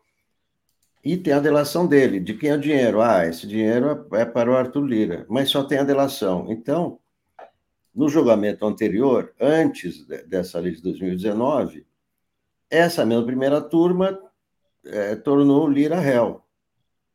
Com a nova lei, né, a, a própria PGR, em abril, é, é, retirou a acusação de, de réu do, do Arthur Lira e agora, por unanimidade, a primeira turma teve que seguir essa lei anticrime de 2019. Então, não basta a delação. É, o, o, caso, esse caso do, do outro assessor do Lira, o Luciano Cavalcante, é o mesmo caso. Quer dizer, o que, que a polícia está fazendo? A polícia está reunindo provas, está fotografando, está filmando, entrega dinheiro, mas esse dinheiro tem que chegar no Lira. Não, não, não basta dizer, olha, nós sabemos, da, da, da, né, nós jornalistas sabemos. Para a justiça, não basta isso. A própria mulher, a ex-mulher do, do, do, Lira também. Ah, o Lira é, não tem caráter, não tem escrúpulo, é, chegava dinheiro em casa, dinheiro vivo, chegava em casa. Tá bom, mas cadê o dinheiro? Ela fala, né? É, o meu ex-marido comprou fazendas, comprou imóveis, mas está tudo em nome de terceiros. Então, parece que o Lira é mais esperto que o Cunha, né? O Lira consegue esconder a, as suas falcatruas. O Cunha não, o Cunha tinha offshore, exportação de carne que não existia e tal. E o Lira parece que esconde melhor. E não basta só a delação. Então, nesse caso do, do Luciano Cavalcante, que me parece que é o Mauro Cid do, do, do, do Arthur Lira, é, já foi exonerado e tal da liderança, também não vai bastar a delação dele, tem que ter fatos. E é por isso que a Polícia Federal está atrás dos fatos. Falando em fatos, você falou do Mauro Cid, já vou trazer aqui, vou passar para o Florestan, notícia nova que é isso aqui, ó, a Polícia Federal está avançando, viu, na, nas investigações sobre o golpe de Estado que vão subsidiar a CPI do 8 de janeiro. Então está aqui, ó, PF encontra no celular de Mauro Cid a minuta e os estudos para o golpe de Estado. Florestan, se o Mauro Cid é o ajudante de ordens do Bolsonaro, ou seja, não é o ordenador de ajuda, é, quem é o chefe do golpe de Estado? Era o Bolsonaro, né? Mas enfim, está avançando, diga lá. Não, eu queria, eu queria voltar ao caso do Lira, viu, Léo? Ah, Depois a gente retomar isso aí, porque no caso da corrupção passiva, tem uma passagem comprometedora. A passagem aérea do assessor do Lira, que foi flagrado com dinheiro ao desembarcar em Congonhas, foi comprada com cartão do Lira. Ora, alguém usa o seu cartão, tem sua senha, além de você, ou com o teu conhecimento e autorização? O assessor tinha ido ao encontro do presidente da companhia de trens da CBTU. Essa companhia era ligada ao PP e vinculada ao Ministério das Cidades. Né? Então, assim, uh, eu fiquei meio passado com essa decisão do Supremo. Né? Uh, tem sim uma ligação, porque esse cartão é a ligação. Né? Mas, enfim, uh, vamos em frente, né? porque o, o, eu acho que nas últimas semanas o Lira teve dias bem ruins, né? A prova disso é que os líderes dos partidos não quiseram se reunir com Lula. Uh, dizer que tinham compromisso com Lira e empresários em São Paulo não, não colou, não. Foi um sinal de que não prestigiam. Lira antes, de, antes dizia que o, o importante era poder uh, sobre o orçamento, não ministérios, mas agora ele está querendo os dois. Os deputados do Centrão alegam que a distribuição dos ministérios contemplou o Senado, não a Câmara. Mas, na verdade, o que eles querem é o Ministério da Saúde. O orçamento é gigantesco, Léo. 150 bilhões de reais. E olha que houve aí redução de 22 bilhões em comparação ao orçamento de 2022. Nos governos de Temer e Bolsonaro, o Ministério da Saúde esteve com o Centrão. Lembra disso, do Ricardo Barros? Lula, eu acho que não deve entregar, principalmente após a pandemia. A CPI da Covid expôs aí a corrupção no Ministério da Saúde e o efeito devastador da má gestão da pasta durante a maior crise sanitária que a gente enfrentou. Isso é grave. Lira está acuado com o aprofundamento das investigações da Polícia Federal, que ontem, né, como a gente estava falando, quebrou o sigilo do celular do assessor do Lira, né, o Luciano Cavalcante, que fazia parte de um grupo do WhatsApp chamado Robótica Gerenciamento. Tudo isso com a ampla cobertura da imprensa. Aliás, nesse grupo estava a empresa que ganhou a licitação para fornecer uh, esses kits, né? Então, eu acho que o Lila, o, o Lira vem tentando posar de grande estadista e tal, só que tem alma de deputado de baixo clero, viu? É, é um Isso campeonato para ele. Não, entregar o Ministério da Saúde para o kit robótica não dá, né? Pelo amor de Deus. Bom, vamos, entre... vamos ler aqui os comentários aqui e já já é, seguir com outro assunto. Regina, não adianta, ex-mulher de Lira via as malas em casa. Zuma Rodrigues, para acusação de corrupção passiva, não precisa entrar dinheiro na conta do Lira, mas precisa provar a corrupção dos aliados. Antônia Félix, Léo, vamos dobrar o número de inscritos do 247? Estamos tentando, todos os dias a gente se esforça para aumentar. Gil Désio aqui nos apoia, Júlio Beraldi. O crime insista em um juiz investigar e ainda usar um espião. O juiz é para julgar, não é delegado nem 007. Gosta de herói, vai ler a Marvel, né? Vilmar Martins, o Moro foi treinado e financiado pelos Yankees. O filme Martin Luther King tem cenas idênticas uh, só que com senadores americanos.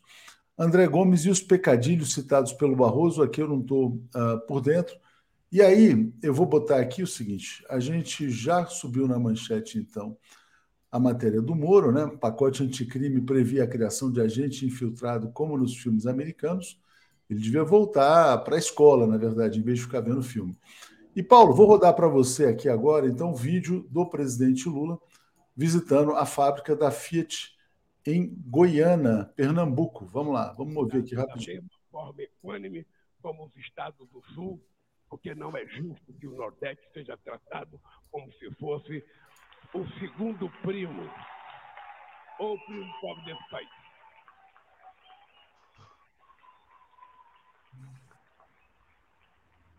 Eu, eu vim aqui com o Eduardo Campos lançar a pedra fundamental. Eu conversei muito com o Eduardo Campos sobre a implantação dessa indústria. Eu sei o que eu sonhava e o que ele sonhava. Depois eu vim aqui lançar a pedra fundamental. Depois de mais uns três anos, quatro anos, acho que eu vim aqui com a Dilma, acho que a empresa não estava funcionando ainda. E hoje eu vim aqui. Sinceramente, eu fiquei boquiaberto com o que vocês conseguiram fazer numa cidade do interior deste país. Isso aqui, companheiro João Paulo, me lembra o crescimento do ABC nos anos 50 e nos anos 60. E eu posso dizer para vocês, se depender do nosso governo, essa fábrica vai continuar crescendo, Pernambuco vai continuar crescendo e o Brasil vai continuar crescendo. É para isso que eu quis voltar a ser presidente da República para fazer o povo brasileiro a voltar a ser feliz outra vez.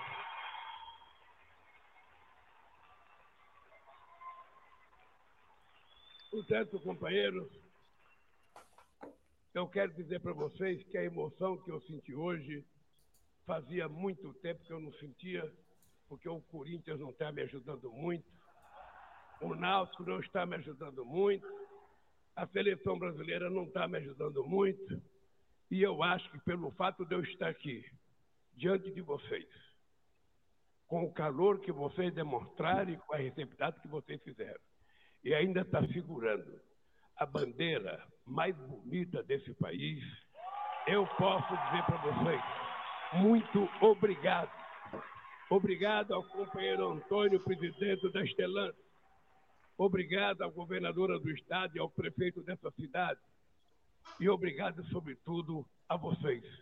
Continue acreditando, porque o Brasil será do tamanho que vocês quiserem e não do tamanho que quiser qualquer governante responsável. É vocês que vão ditar as regras do jogo para que esse país volte a crescer e o povo volte a sorrir. Nós só queremos ter direito a comprar aquilo que a gente produz. A gente só quer ter direito de tomar café, almoçar e jantar. A gente só quer ter direito de criar nossos filhos e colocar eles numa escola bem decente para eles também virarem doutor. A gente quer que essas pessoas tenham emprego. A gente quer ter uma casa, quer ter um carro. A gente quer ter um computador, quer ter um telefone celular. Tudo que nós queremos são coisas simples que nós produzimos. E se são simples nós produzimos, é simples também que a gente tem um desejo que ninguém pode negar, porque a Constituição desse país, no seu capítulo 5, prevê tudo aquilo que nós temos direito. Portanto, vamos à luta, companheiros, que nós vamos conquistar tudo aquilo que a gente sonha. Paulo, é isso aí. O Lula na fábrica em Pernambuco da Fiat, essa cidade é Goiânia, né? E eu vou contar uma história. Eu já fui para Goiânia, em Pernambuco, quando era criança. Meus pais me levaram lá. A única coisa que existia naquela região era uma vila, né? e tinha um cara que fazia uma lagosta famosa lá. Quem é de Pernambuco vai se lembrar da lagosta de Goiânia. Era o bar, acho que chamava o Recanto da Gia, que também acho que ele vendia rã e lagosta. Até hoje eu lembrei disso aí. Hoje tem uma fábrica da Fiat e o Lula está focado na reindustrialização. Diga lá. Olha, eu tinha visto esse discurso ontem. Uh, é de fato um discurso, primeiro, um grande discurso, um discurso de quem mantém seu vínculo com o povo e com o povo da sua origem, o povo de Pernambuco, o povo com aquela história que ele conhece, com os dramas que ele conhece. Tem um discurso muito importante. E é um discurso em que ele afirma o seu compromisso com o desenvolvimento do país, com a criação do emprego, e ele diz ao povo: o país vai ser do jeito que vocês quiserem. Ou seja, ele está chamando o povo a assumir a sua responsabilidade, assumir o seu lugar. Cada um de nós a se manifestar, a deixar claro o país que deseja, o plano que tem para si, o plano que tem para a sua família. Ou seja, o Lula está realmente, e isso é, é, eu achei a parte assim, ele se emociona e quem prestar atenção vê a emoção dele, essa emoção contagia a todos nós, é a emoção de quem de fato está comprometido em levantar o Brasil. Então ele está num lugar que tem uma história que ele começou, essa história foi abandonada no meio, agora ela voltou, era só um, um comecinho, agora é uma fábrica imensa que está lá. Bem, isso é uma metáfora sobre o Brasil, é uma imagem sobre o Brasil e é emocionante ver um presidente falando isso e se comprometendo com isso. Porque quando o Lula fala, ele não está lendo o script de um, de um assessor, ele está falando daquilo que veio dele, aquilo que é o projeto dele. Isso, então, é, é para ficar emocionado, sim, e é para pensar e para refletir que essa é uma possibilidade que depende dele, fundamentalmente do governo, mas também dependerá do apoio e da mobilização que o povo eh, eh, demonstrar no seu governo. É isso aí. O Walter Berard está lembrando, o restaurante se chamava Buraco da Gia, lá na cidade de Goiânia, Pernambuco. Era o passeio turístico, era visitar o Buraco da Gia. Alex, uh, nesse discurso, o presidente também questionou mais uma vez o Roberto Campos Neto, porque aí ele está mostrando com dados que a inflação, os núcleos da inflação estão caindo muito no Brasil que, que o Roberto Campos Neto está esperando para reduzir a taxa de juros e liberar as amarras aí do crescimento econômico. Diga, Alex. Eu, eu acho que é, essa semana está é, tá sendo muito boa para o Lula. Ao contrário da semana passada, né, que teve derrotas e tal, críticas e etc. Essa, essa semana, e, e isso é fácil de verificar, né? O dólar está abaixo dos, dos cinco reais, não é? É, os carros vão ficar mais baratos a partir do mês que vem. Eu estou esperando sair, mas é em julho. né? 8 mil a menos num, num, num carro. A bolsa está subindo, né? Nessa, nessa viagem, o Lula também é, acenou, é, acenou para o agro, né? não pode é, criminalizar o agro, como ele fez em outros discursos, são fascistas. Não pode, não tem essa mais. Então, eu acho que essa semana está sendo muito boa para o Lula. Né? Essa conversa com, com Lira, também importante para acalmar o Lira. É, o, Lira quer o ministério, né? e é, o Lula vai dar o ministério para ele. Né? Tem a, a, esse, o, o, Ministério das Comunicações, o Juscelino, que é, não se sabe para que esse, esse Juscelino né, não traz voto, não, não tem nada. Então, tem, tem esse Ministério aí das Comunicações e Ministério do Turismo. A, a, a Daniela, né, a ministra, vai mudar de partido, então né, vai ser União Brasil. Não, não vai ser, claro, o Ministério da Saúde, né? Isso aí é uma brincadeira. O Lira assume o Ministério da Saúde. Mas o Ministério das Comunicações, eu acho que é plausível, né? Já tem até um nome aí, um aliado do Lira, Celso Sabino e tal, para também acalmar, acalmar o Lira. É, então, eu acho que essa, essa semana está sendo muito boa. Para o, Li, para o Lira, para o Lula, né? para o Lira, não para o Lula, para o governo e, portanto, para o Brasil, né? para, para todos nós. Espera aí que tem aqui um bolsominion solto aqui, já está devidamente fora aqui do nosso cercadinho. É, Florestan, é o seguinte, essa coisa do Ministério das Comunicações, eu sei que você defende é, concessão de TV para a mídia progressista, mas eu vi essa notícia aqui, eu não tinha como não te passar, que é essa aqui, está no painel da Folha, PT pede ao Ministério das Comunicações para ter seus próprios canais de rádio e TV. Como é que você vê essa iniciativa? Ah, eu acho que é, tem é, uma importância imensa, né? Que é, o, o, o, as concessões de, de TV é, também atendam a, a, ala da esquerda e centro-esquerda. Nós é, temos aí um, uma participação grande no eleitorado brasileiro né? E eh, estamos à margem, ficamos à margem durante décadas, né? Dessas concessões que foram concentradas na mão de empresários ligados a interesses, principalmente do mercado financeiro e dos Estados Unidos, né? E, a gente pode constatar isso no dia a dia, uh, e de políticos uh, da direita que nos seus estados foram ganhando concessões de rádio e de televisão e, portanto, a comunicação eletrônica né, ficou concentrada na mão de um grupo ideológico. Né? E, por isso, uh, o país chegou onde chegou com a Lava Jato. A Lava Jato é fruto dessas concessões distribuídas à, à direita. Né? E todo o projeto que eles tentam impor ao país, né? que são projetos que não, não interessam à maioria dos brasileiros. Então, eh, se agora abrir essas concessões, eh, esse direito de outras empresas de comunicação, eh, principalmente as empresas que, que tenham um posicionamento mais progressista, é importante. Pena que chega tarde, né? porque os, os dias da televisão estão contados. O, o, novo modelo que nós temos aí, através das redes sociais, através uh, do YouTube, uh, do Google, estão uh, rapidamente esvaziando o poder da, da de... mas ainda é importante, né? principalmente rádio, tem uma importância grande, a televisão também, né? as pessoas ainda assistem muito televisão, mas eu acho que uh, já passou da hora, viu, Léo? O problema é que entregaram a comunicação para um sujeito que não conhece nada né, do ministério que ele ocupa o ministro do cavalo, como disse o Alex uma vez aqui. Obrigado, Alex. Obrigado, Paulo. Obrigado, Florestan. Quero trazer uma grande notícia. A Biadade venceu o segundo set, duríssimo, 7 a 6 7 a 5 no tie-break. Então, eu vou fechar essa primeira parte do Bom Dia, vou tomar um café e vou assistir o terceiro set.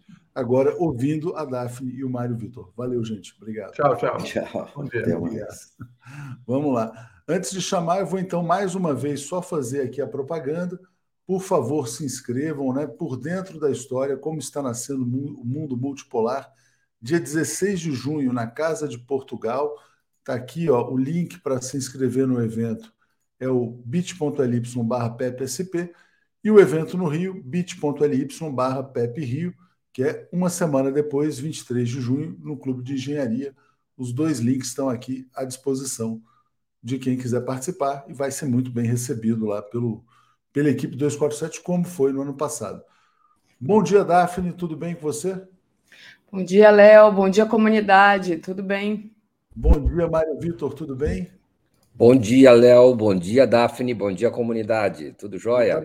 Estava aqui com o olho aqui na, na tela de Roland Garros, aqui, torcendo pela Biadade, então agora eu vou lá torcer. Antes eu quero só ler aqui para vocês, ó, a Paula Canhadas está nos apoiando. O Charles dizendo: comunicação do governo tem que mostrar agenda positiva. Ouçam o Janones.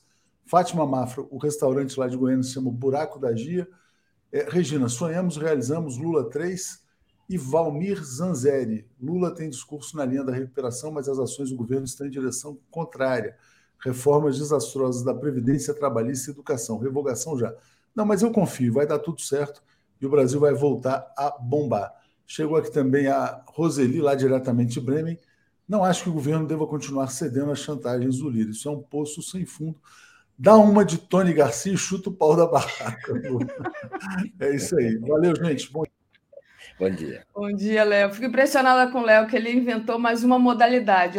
Além de comandar a live, fazer pergunta, ler superchat, ficar prestando atenção das notícias do que está acontecendo no momento, ele ainda consegue acompanhar uma partida de tênis, né? É. Escrever Essa... matéria. Quantas telas terá ele na frente dele? Pois é, não, a gente, a gente olha para muita coisa aqui, sabe, Mário Vitor, enquanto é, os analistas estão analisando, é. mas acompanhar a partida de tênis para mim foi realmente.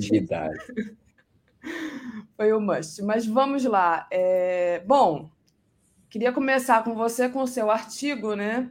Onde você fala justamente da entrevista bombástica do Tony Garcia, o 247. E, claro, é, para a gente não perder aqui o hábito, vamos comentar o, a cobertura da mídia corporativa, né? aquela que fazia toda aquela mise-en-scène, botava dutos de esgoto, quando falava da, da, da enfim, da, da, perseguição, né? que na época eles não falavam em perseguição, mas quando falava ali dos crimes que Moro supostamente estaria é, atuando contra. Então, vou colocar aqui o seu artigo, Mário Vitor, e pedir para você falar, fazer essa análise, né? É, o artigo, Daphne, ele, ele relembra certos detalhes da entrevista bombástica do Tony Garcia ao Joaquim de Carvalho e também ao Leonardo Atucci, aqui na TV 247. Nessa entrevista, ele fala de muitas coisas, fala de processos, mas lá no meio ele tem um, um, um, um trecho importante em que ele se refere à maneira como, num determinado episódio, ele foi obrigado a, a é, segundo ele, né, segundo ele, na linha de defesa dele, na, nós temos que lembrar também que o Tony Garcia é, não é, foi uma pessoa que foi condenada por apropriação indébita é, e, e, e, outro, e outro crime, que, se não me engano, é. é Era um consórcio, né? Que ele se apropri... É, ficou com o dinheiro do, dos consorciados, digamos assim. Acho que foi isso. Por fraude e apropriação indébita no consórcio Garibaldi, Exato. lá no, no, início dos anos 2000. É, ele foi eh, condenado por isso, mas, enfim, é um, uma pessoa que tem todo o direito de trazer a público, como está trazendo, a sua versão a respeito da maneira como ele foi usado, quase como ele foi sequestrado ou obrigado a, a colaborar com o juiz Sérgio Moro uh, na escuta, na obtenção de informações é, de pessoas suspeitas ou que o, o, o, juiz Sérgio Moro gostaria de, é, de ter poder sobre elas. É? Assim, então, é, num determinado momento lá, ele fala que é, é, foi indicado pelo juiz Sérgio Moro a dar uma entrevista à revista Veja, é, é, incriminando o ex-ministro da chefe da Casa Civil do governo Lula, José Dirceu, é, é, e outras pessoas. Mas é, o Zé Dirceu é o que ele diz, e ele diz que foi procurado, então, por um. Depois desse acerto com o Sérgio Moro, foi procurado, então, por um repórter da revista Veja, Alexandre Outramari, que lhe disse o seguinte: Olha, você sabe quem me indicou? Olha só os termos que, segundo o Tony Garcia, foram usados. Você sabe quem me indicou? É, é, eu gostaria de conversar com você pessoalmente e você pode, é, você pode decidir a maneira como eu vou fazer essa entrevista. É, tem duas opções, ela pode ser positiva para você ou pode ser negativa para você, depende da maneira como você se declarar. É, é, ou seja, uma ameaça, né? É uma ameaça, uma coação. Um jornalista da Veja é. ameaçou o Tony Garcia, né? Se você não me der a entrevista do jeito que eu quero, vou colocar uma matéria de forma negativa para você. Os termos, segundo o Tony Garcia, sempre segundo o Tony Garcia, são o seguinte: você sabe quem me pediu para fazer essa entrevista. Vou poder fazer a entrevista de duas maneiras, ou com viés bom para você, ou contrário a você, se você não quiser dar a entrevista. Acho que isso, segunda opção, vai ficar ruim para você. É, é, é, então, é, ele foi coagido pelo Moro e pelo Carlos Fernando, o Tony Garcia, a dar essa entrevista, segundo o Tony Garcia. É, a Veja, esse, esse, e de fato foi, houve uma entrevista em que ele incriminava, acusava é, o José Dirceu é, de é, irregularidades, de crimes, de condutas criminosas. O Zé Dirceu, como nós sabemos, foi é, condenado em 2012 pelo mensalão ligado a, esses, a essas denúncias. E boa parte do, das provas, supostas provas, foram artigos de jornal, inclusive essa entrevista da revista Veja. O, o Zé Dirceu foi condenado a 10 anos e 10 meses. Nesse mesmo processo foram condenados também o, o, o, e ele em regime fechado, e ele cumpriu, o Zé Disseu, cumpriu boa parte dessa pena em regime fechado. Aliás, é, é, hoje, um detalhe curioso, hoje aparecem as fotos do Cacai comemorando Vou colocar aqui. com o Zé Dirceu em, em Paris a condenação do, do Dallagnol, do Deltan Dallagnol. É curioso, né, porque o, o algoz do Zé Dirceu agora está sendo punido, enquanto o Zé Dirceu ainda está vivo o suficiente e tem a saúde para poder é, ver não é, as voltas que o mundo dá. Não é, Você sabe ter... que eu pensei nisso, Mário Vitor? Hoje de manhã eu pensei exatamente isso. É... Opa, tirei aqui a foto sem querer é, das pessoas né, que, no meio desse processo, não conseguiram sobreviver e, não tava, e que não puderam.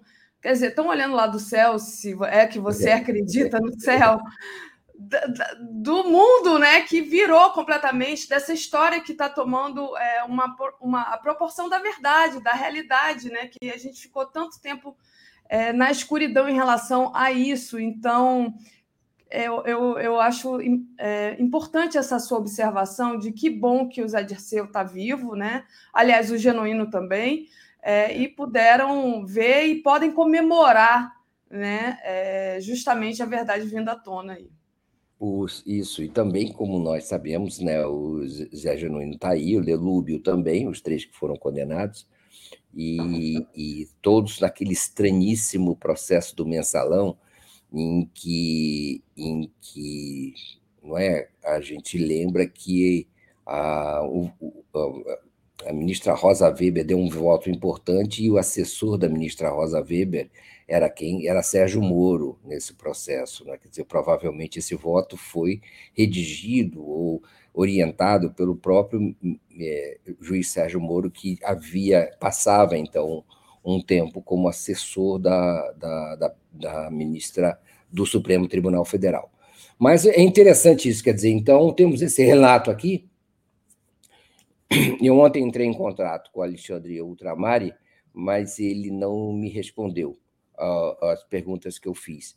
Então, é, aguardo ainda que ele, se tiver é, ouvindo essa ou, ou, essa entrevista, essa conversa aqui entre nós, que ele nos é, entre em contato é, para dar sua versão a respeito desse, dessa conversa relatada pelo, pelo Tony Garcia. O fato é que é, é, é muito coerente, o, o, o, por mais que o Tony Garcia seja uma, uma testemunha controversa, ele é muito coerente o relato dele com aquilo que aconteceu na, na cobertura da Lava Jato. Se encaixa perfeitamente com o comportamento de tantos e tantos veículos e, e, e profissionais de mídia durante aquela cobertura.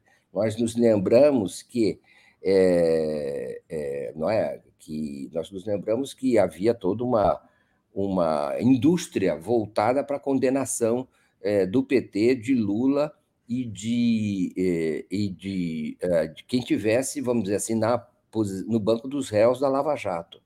Houve uma indústria mesmo, e o foco era principalmente, como confirma o Tony Garcia, né, claro que ele sabe não é, dos relatos e da tendência da cobertura hoje em dia da Lava Jato, é claro que ele tem consciência disso e conhece os espaços para, para vamos dizer assim, ocupá-los, né? ele está fazendo isso.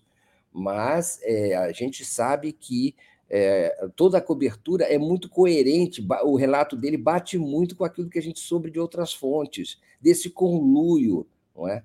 em que e aqui eu queria frisar, em que o juiz Sérgio Moro era pauteiro, repórter, editor e entrevistado na mesma sequência.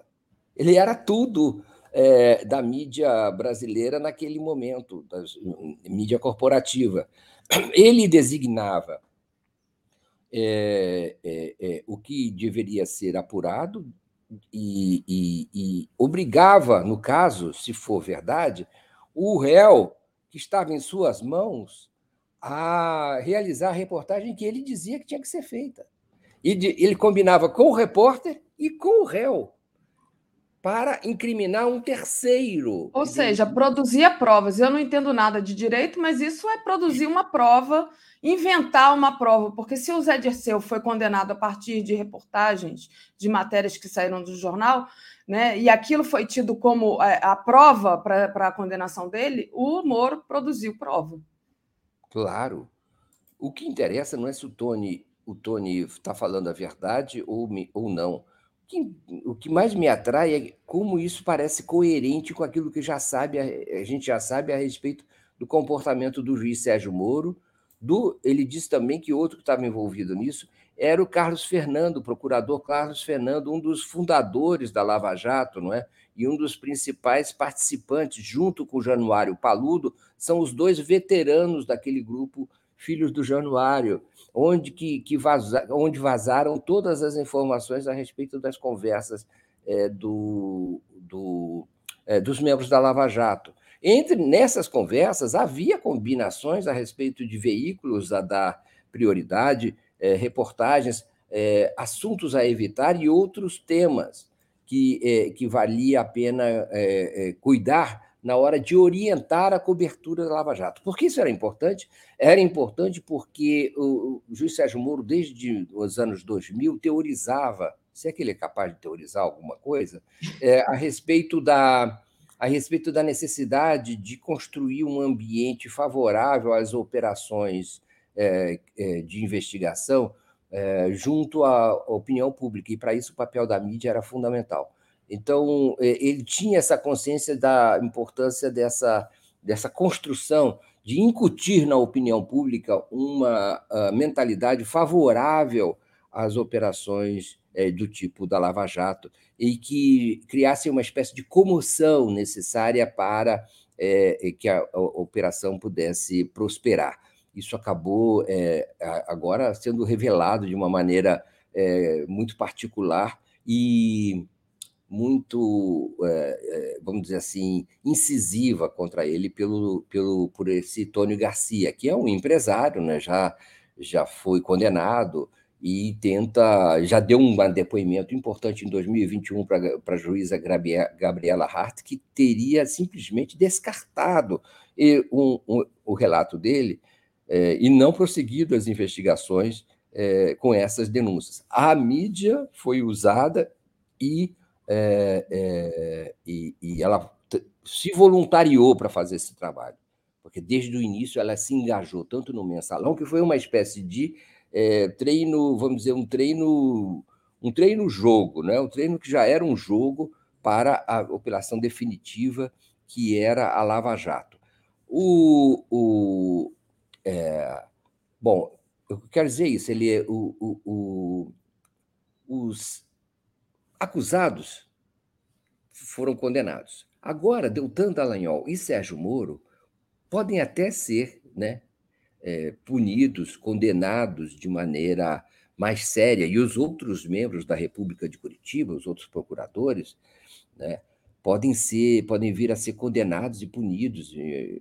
Disse até o Tony Garcia, ah, já comemora eh, ou sugere a prisão do, do, do Sérgio Moro eh, até o Natal. Não sabemos do que pode acontecer, mas eles estão na linha de mira assim do, do das autoridades. Agora, o que a gente sabe é que é, muito provavelmente não serão condenados, não serão investigados os é, parceiros de Sérgio Moro e Doutor Dallagnol na grande mídia brasileira, na mídia conservadora, na mídia lavajatista. Gente como Miriam, vou falar só alguns nomes, Vladimir, gente como Eurípides, é, gente como, sabe, é, é, Bonner, essa gente não vai ser investigada. As, os diretores, não é, é como Ali, não, essa gente não provavelmente não será investigada. Embora o ministro, então, quer dizer, certo, os autores da Lava Jato serão provavelmente investigados e, e talvez venham a ser até punidos. Já estão alguns deles pelo menos indiretamente. Mas será que os profissionais de mídia serão investigados e haverá é, algum tipo de prestação de contas deles à sociedade em relação ao seu papel nesse esquema, nessa negociata, nessa fraude, nessa farsa que nós tivemos que. Era só uma vontade de dar um empurrãozinho para derrubar o PT, tipo, empurrar no abismo, ou tinha alguma outra, algum outro interesse maior, né, do que o interesse. a gente, a gente que diz o seguinte, como aquela é, Chiavanelli, né, Renata Chiavanelli, chefe, assessora de imprensa da Lava Jato. A Lava Jato, para você ter ideia, ela tinha até assessora de imprensa, o, o Daphne, e, e, ela dizia, é, que, desculpe, Cristiane Machiavelli, ela declarou ao Intercept que era tudo divulgado do jeito como era citado pelos órgãos da operação, Operação Lava Jato, tudo divulgado. A imprensa comprava tudo. Agora, se a imprensa comprava tudo por inocência ou por é, é, cumplicidade, ou por autoria, é, isso precisa ser investigado, como pede o, o juiz, é, o ministro Gilmar Mendes. O lado da justiça tem que ser investigado, o lado da, da mídia também tem que ser investigado, também tem que ser apurado, já que ela não se dispõe a fazer qualquer tipo de autocrítica. Então, é importante o depoimento do Tony Garcia, é claro que ele precisa ser apurado, e ele é coerente é, com esse comportamento é, também existente em outros, em outros é, episódios da Lava Jato, é, de manipulação dos meios de comunicação para a incriminação gravíssima de pessoas sem, sem provas, sem evidências e inocentes que foram levados à cadeia por esse tipo de esquema. Muito bem, Mário Vitor. E é, uma outra coisa, além dessa participação da mídia é, em toda essa, essa manipulação né, da justiça, eu, eu também queria saber é, quem era o patrão, quem comandava o Moro, porque quando você vê o Moro falando, você não acha que ele é assim um expoente do brilhantismo, né? É, sejamos honestos. Ontem ele estava naquela CPMI e vamos combinar. É, foi feito lá, não lembro quem foi que falou, acho que foi o Rogério Correia, falou é, elencando assim vários crimes né, que foram cometidos. Ele falou assim: tem juiz é, sendo acusado de, de fazer uma ligação, mas ele não tocou no nome do Moro. E aí o Moro vai e pede direito de resposta por ter sido citado. E, a, e aí o, o, a, a, mesa fala: não, você não foi citado. Ele, mas foi clara a alusão à minha pessoa. Quer dizer, ele mesmo se incriminou, assim, num, num, passando o recibo da ignorância dele, né? É, porque ele mesmo se coloca ali em relação a esse essa questão do, do áudio do juiz App. O que eu quero dizer é que o Moro não é nenhuma inteligência suprema. Né? E a gente fica se perguntando também quem será que comandava o Moro? Da onde que surgiu o Moro? Por que surgiu o Moro? Né? Tudo bem, ele é um cara é, extremamente egóico, que tinha ali uma pretensão de ser o super-homem, enfim, mas quando eu vejo notícias como essa que está aqui no, no 247, olha, pacote anticrime de Moro previa a criação do agente infiltrado, como nos filmes americanos. A gente fica se perguntando, sabendo que ele foi fazer curso é, nos Estados Unidos, né? Quem é que comandava Moro? É isso. O... É interessante a, a, pergunta, e eu tenho uma hipótese principal, que o bom, ele se previa a, a criação do agente infiltrado, a fato é que ele criou, mesmo que no, o pacote não, não previsse. Não, mesmo que o, o, pacote não existisse ainda como a, a, lei, como aprovação, não é? Então ele já instituiu a figura, o que não é novidade para ele, porque mesmo antes da, da lei da delação premiada e outros, já existiam acordos em, em, em movimento na, na, na vara federal de Curitiba que ele, comand, que ele comandava, né? Então, acordos que não eram cumpridos, mas acordos que também não eram inteiramente previstos pela lei, eram inovações, é, vamos dizer assim, de procedimentos que eram feitos mesmo sem prevenção, mesmo sem pre previsão é, legal. Então, mas o, entrando, ao, entrando no, no ponto que você pergunta, os patrões dele provavelmente eram é, pessoas ou ideias existentes fora do país. Nos Estados Unidos, o tipo de procedimento não previsto pela lei brasileira que eram é, impostos ou vigiam nos Estados Unidos, ou Uh, uh, então, ele ou seguia essas ideias, ou ele obedecia não apenas às ideias, mas também ao, a pessoas nos Estados Unidos, mais, mais é, possivelmente no Departamento de Justiça americano, que orientavam as investigações e que talvez pode, pode ser que o tenham recrutado para se tornar ele mesmo uma espécie de agente a serviço dos interesses americanos no Brasil. É? Então, com plena participação da mídia brasileira. Sim, lembrando que ele foi lá, é, depois já como ministro né, de Bolsonaro, enfim, fizeram até aquela piada que quando ele entrava lá no. É, enfim, no, no, sistema de justiça americano, o, o Wi-Fi dele já funcionava. É, o Mark diz assim: não esqueçam que a primeira visita de Moro como ministro da Justiça dos Estados Unidos foi a sede da CIA. Foi justamente, não tinha nem lido aqui o que o Mark tinha falado, me lembrei disso. A Valmir Zanzeri, bom dia. Lula tem discurso na linha da recuperação, mas ações do governo estão em direção contrária. A reforma desastrosa da Previdência Trabalhista, Educação, Revogação já. É, regionalíssima, sonhamos e realizamos. Governo Lula 3 para o Brasil ser feliz. Ah, é isso. E para a gente terminar aqui, é, ontem, Mário Vitor ainda continua elegante. Eu não sei se ele está com a mesma roupa, acho que não. Não. não. Mas ontem você foi num casamento é, muito importante é, para o mundo do teatro, né? para o mundo das artes, né?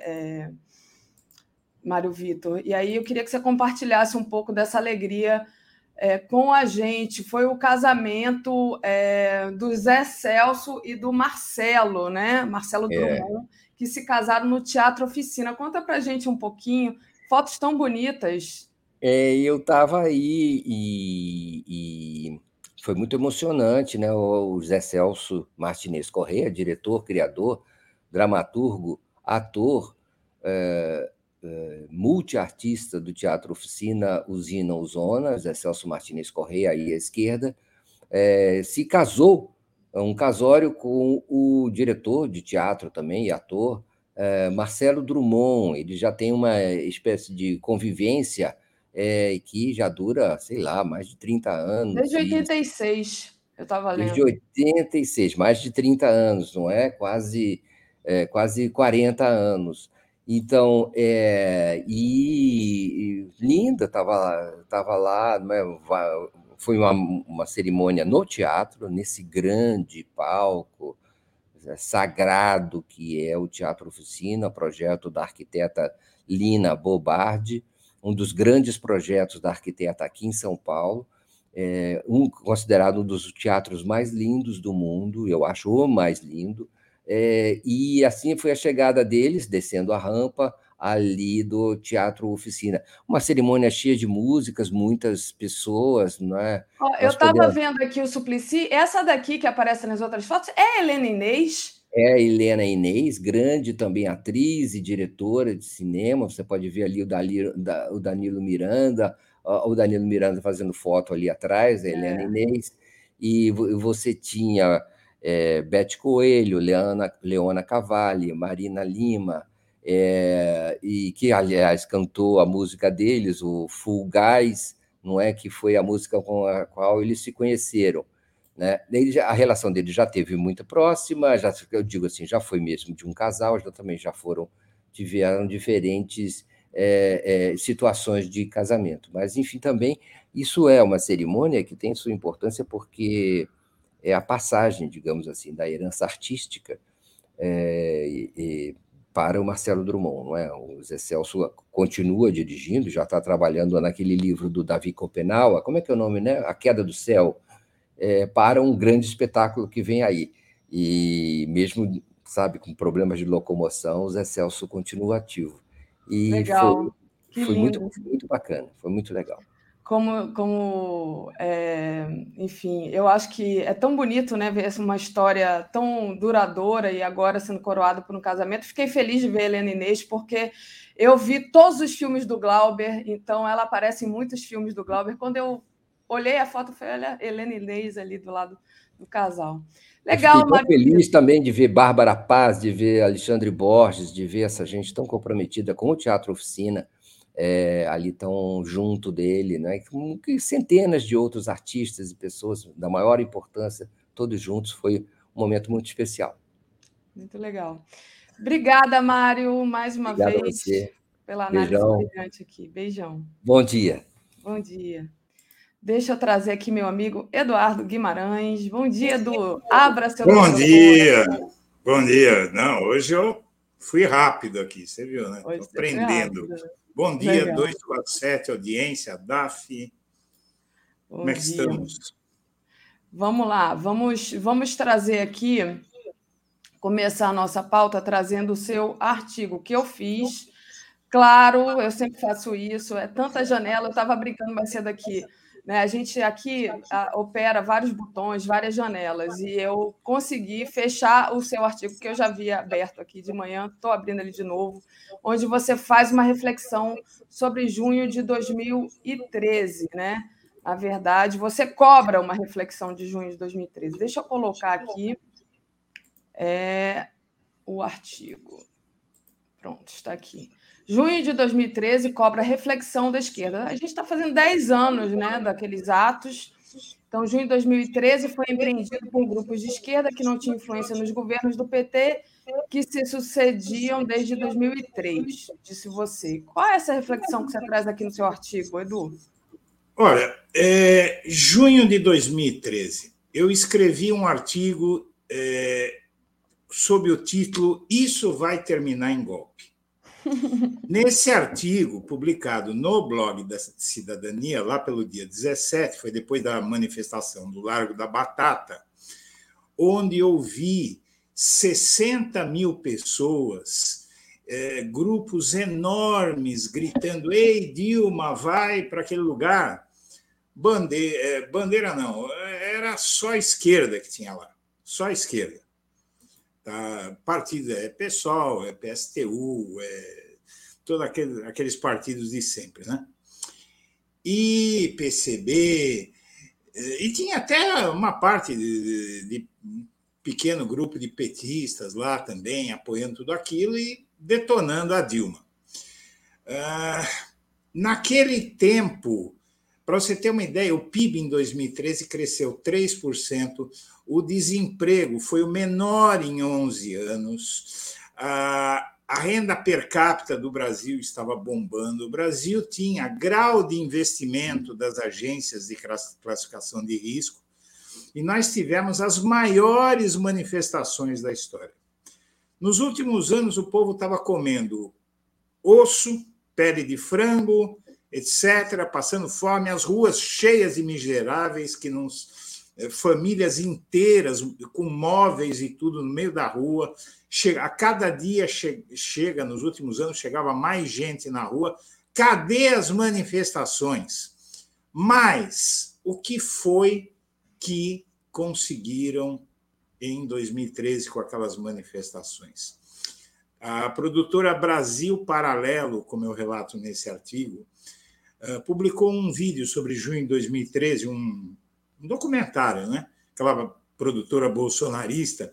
Bolsonaro dá o seguinte depoimento: Eu nasci politicamente em junho de 2013.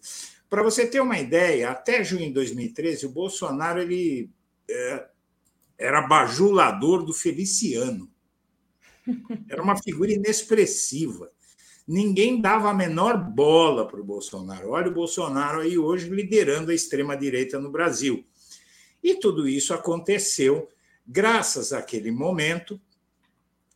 E se não tivéssemos começado aquelas manifestações, a extrema-direita não teria se apoderado dela e o Bolsonaro muito provavelmente nunca teria sido presidente. O que é que trouxe para nós aquilo? Eu ouvi outro dia alguém dizendo, uh, nesse artigo tem uma pessoa que escreveu, não, porque a Dilma isso, a Dilma aquilo, a Dilma fez isso, a Dilma fez aquilo. Não adianta falar mal da Dilma.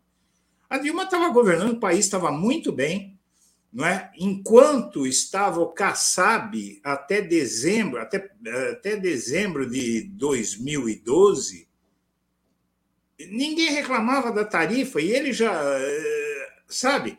E aí entra o Haddad, depois de vários governos de direita em São Paulo, Serra, Kassab, entra o Haddad e o Haddad é sabotado por nós mesmos, o, o governo do Haddad em São Paulo. Então, essa reflexão precisa ser feita para evitar erros no futuro. E no momento em que toda a imprensa tem feito ba o balanço sobre o que aconteceu naquele ano, nesse artigo que eu escrevi, Isso Vai Terminar em Golpe, eu escrevi ali o seguinte: olha, essas manifestações vão derrubar a popularidade da Dilma, a popularidade da Dilma caindo, o Temer, que é um rato, ele vai puxar o tapete dela. Eu escrevi isso. Porque era tudo muito claro. Você entende? E aí, eu, Daphne, se a gente não pensar que no Brasil a extrema-direita é muito forte, o brasileiro de direita, ele não é de centro-direita. Ele não é dessa direita tucana, essa direita de punhos de renda, de banho tomado.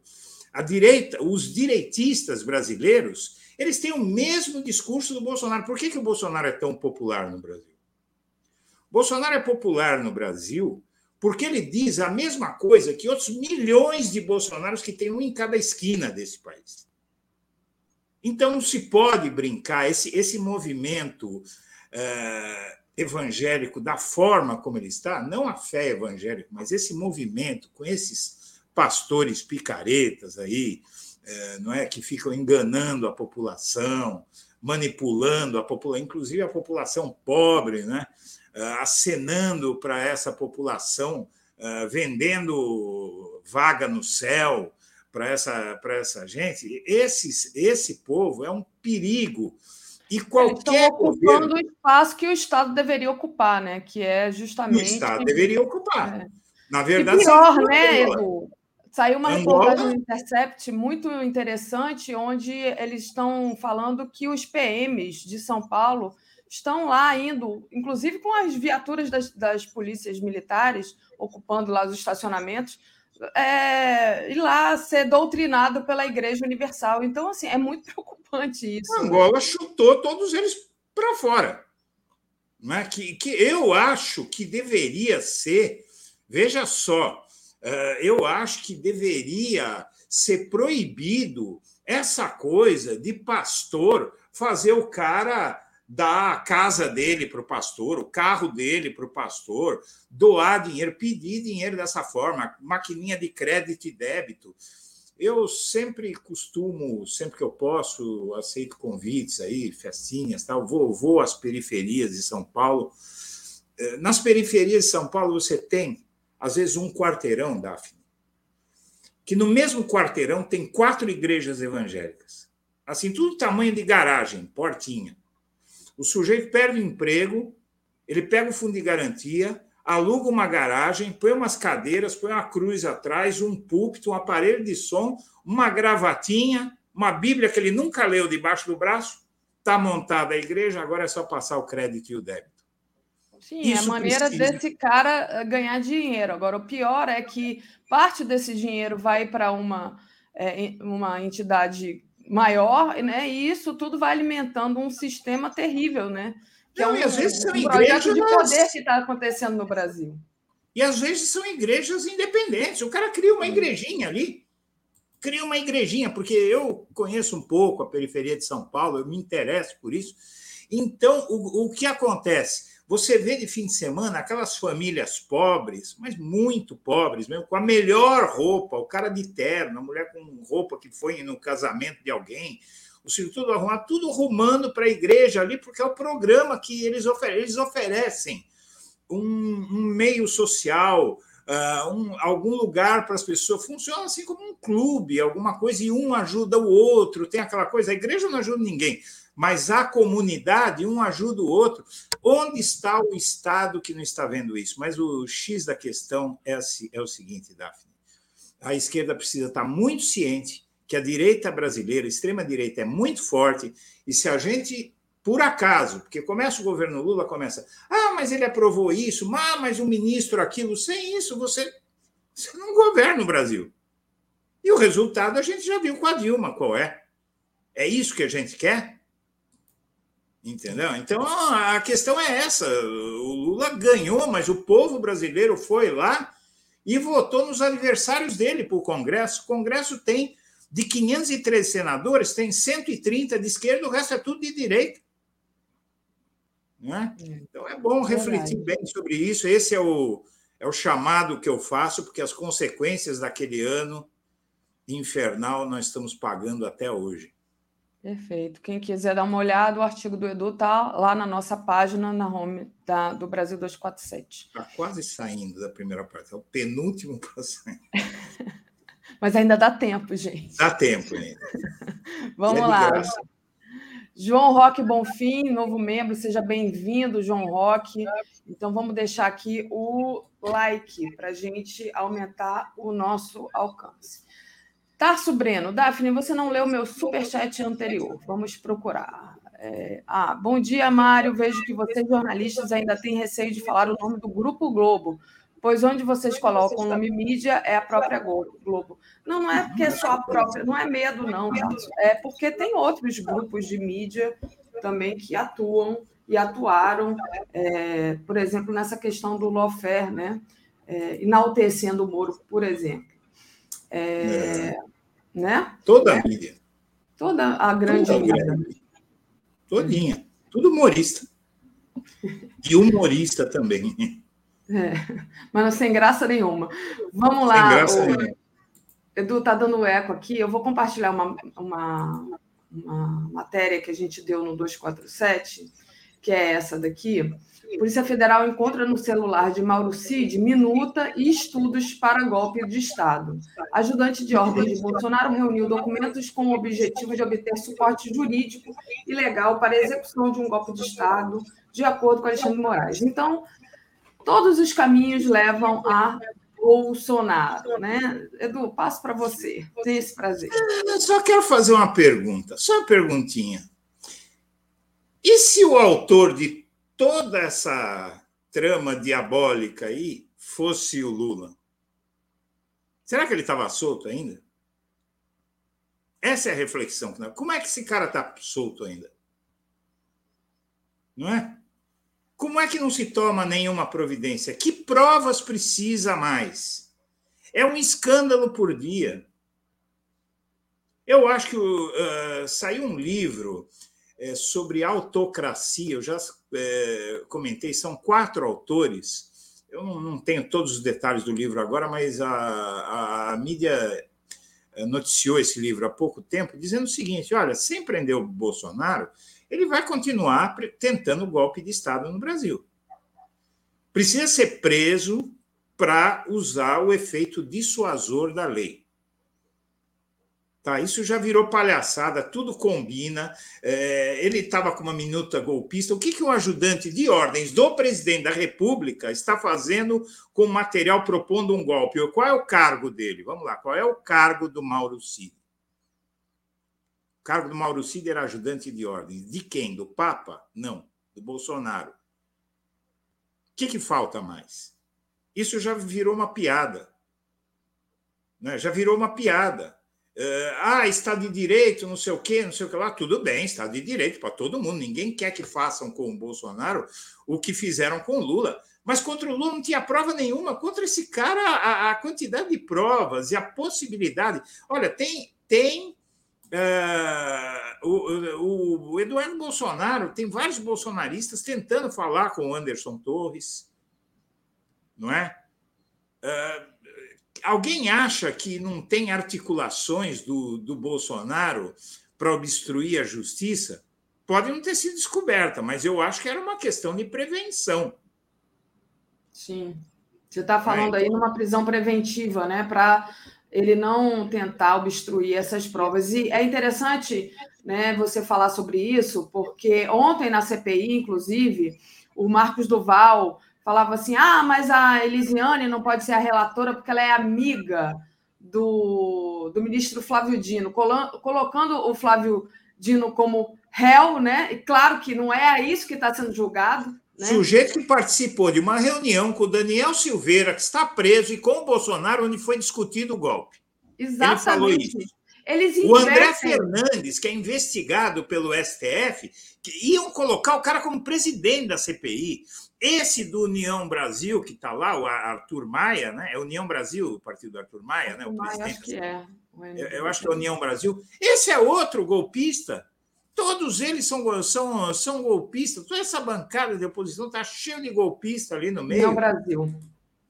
Agora, é, cumpre. É, eu sei que no, no, Congresso não há o que fazer. Né? É, graças a Deus aí foi uma CPMI, porque se fosse uma CPI na Câmara, a coisa ia ficar feia. Graças a Deus que o Senado entrou no meio, onde o bolsonarismo né, não tem tanta força, apesar de ser um Senado majoritariamente de direita. Agora, eh, a gente precisa entender aqui que eh, chega a um certo ponto que você participar da palhaçada é conestar a palhaçada. Não é isso? Essa situação do Bolsonaro é uma afronta. Daqui a pouco o Tribunal Penal Internacional está condenando o Bolsonaro por genocídio dos Yanomamis e nós estamos aqui discutindo o sexo dos anjos. Não é? E... Vai ficar mal para o Brasil, né? Vai. E falando em Anderson Torres, né? Ele é o, um nome, né? Que deve ser começar com ele a investigação da CPMI, né? Então vai ser chamado ali, a gente vai ver o depoimento do Anderson Torres, né? Detalhe. é claro. Detalhe. O Anderson Torres, é, ele recusou é, encontro com bolsonaristas. Ele está recusando encontro com bolsonaristas que estão tentando chegar a ele. Obviamente que com recados e tudo isso, ele sabe muito bem. Uh, então, uh, eu, eu acredito, o Mauro Cid, eu acredito mais no silêncio do Mauro Cid do que do Anderson Torres. Uh, mas, de qualquer forma, chega um momento, até o Anderson Torres foi, foi solto porque não tem mais. O que ele pode dizer é reconhecer aquilo que está claro à vista de todos, que ele e o Bolsonaro conspiraram, né? e que ele fez tudo sob ordens do Bolsonaro até quando ele vai encarar essa cadeia, os problemas que a família dele vai ter? Será que vai? Talvez ele tenha medo pela vida dele. E é aí que o Estado brasileiro, que o judiciário tem que entrar em campo. É? Eu, eu acho que está ficando ridículo para o Brasil, está ficando feio para o nosso país a leniência com o Bolsonaro, dizer que falta alguma prova que indique que os caras vestidos com a camisa dele, é, com a camisa que é, remete a, até a candidatura dele, ao apoio a ele, em nome dele, gritando em nome dele, fazem tudo o que fizeram. E eu assisti a CPI distrital, os deputados distritais bolsonaristas acusando o governo, mas claramente de, de ser o autor da tentativa de golpe contra si próprio. Sabe? É. Isso é patranha, isso é Não, um e com o Bolsonaro todo aquele tempo e, as, e os, os personagens que de, derivavam dele, dizendo daqui a 72 horas vai acontecer alguma coisa. Daqui a 72 horas vai acontecer Sim, alguma coisa. 72 horas, né? É, agora, eu acho, eu acho que o Estado brasileiro tem que impor respeito.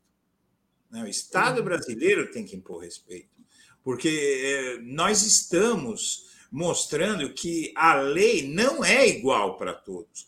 Tinha aquele mote da Lava Jato, a lei é para todos. Sérgio Moro solto, apesar de tudo, Dallagnol solto, apesar de tudo. Né? O juiz da Lava Jato conseguiram afastar, apesar de tudo.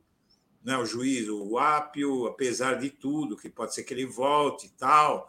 Mas a patrenha, meu, escuta, a gente vai lá ver, pega primeiro um juiz que é sócio, que é pai do sócio do Moro, é, que é ah, sogro ah, da filha do Moro, vai lá e, e, e, e tenta prender um sujeito que está acusando o, o Moro não é tudo isso que está acontecendo, e ainda vão lá e tiram o juiz da Lava Jato. Então, o judiciário brasileiro já fez muita besteira para ser educado, não é? Nesse, nesse desde 2016, quando se permitiu aquela farsa do impeachment da Dilma, não é? Uh, e, e vem sendo desacreditado cada vez mais desacreditado. E eu acho que a conduta do Estado brasileiro em relação ao Bolsonaro desacredita as nossas instituições, desacredita a nossa democracia, porque um presidente da República ficou preso 580 dias sem que dissessem o que foi que ele fez para estar preso. Verdade. Né? Então, quer dizer, um país onde você tem cidadão de primeira, segunda, terceira classe é um país que é melhor fugir desse país. É verdade. Disse aqui a Clarice, a lei era para todos, da esquerda, né? É. o, é. Edu, para a gente terminar, é, tem a questão do marco temporal, né? Você mandou aqui para mim, o STF manda um recado ao Congresso sobre o marco temporal. Queria que você finalizasse com essa questão do marco temporal, que é uma questão muito importante. É, isso, é, isso é isso é uma coisa que, que prejudica este país diante do mundo. A gente está vendo. Olha, eu, eu vou te contar uma coisa sobre, sobre o meio ambiente, sobre a questão indígena. Eu descobri recentemente que o mundo ele vive é, sucessivas eras glaciais. Não existe uma só era glacial. Existiram muitas, inclusive nós estamos numa era glacial. Muitos não sabem, estamos numa era glacial que vai terminar. E quando terminar, haverá um aquecimento no mundo. Só que o aquecimento está começando durante a era glacial que nós estamos vivendo. O que vai ser quando terminar essa era glacial? Você entende? Então, é, a questão é, indígena, intimamente ligada à questão ambiental, é algo que o mundo inteiro agora, inclusive os países que destruíram o meio ambiente no seu próprio território, né, tal, hoje estão preocupadíssimos porque a ciência mostra que o, o mundo, a humanidade, corre o risco de sofrer ah, eu acho que é o, é o sexto ou sétimo processo de extinção em massa que esse planeta já viveu.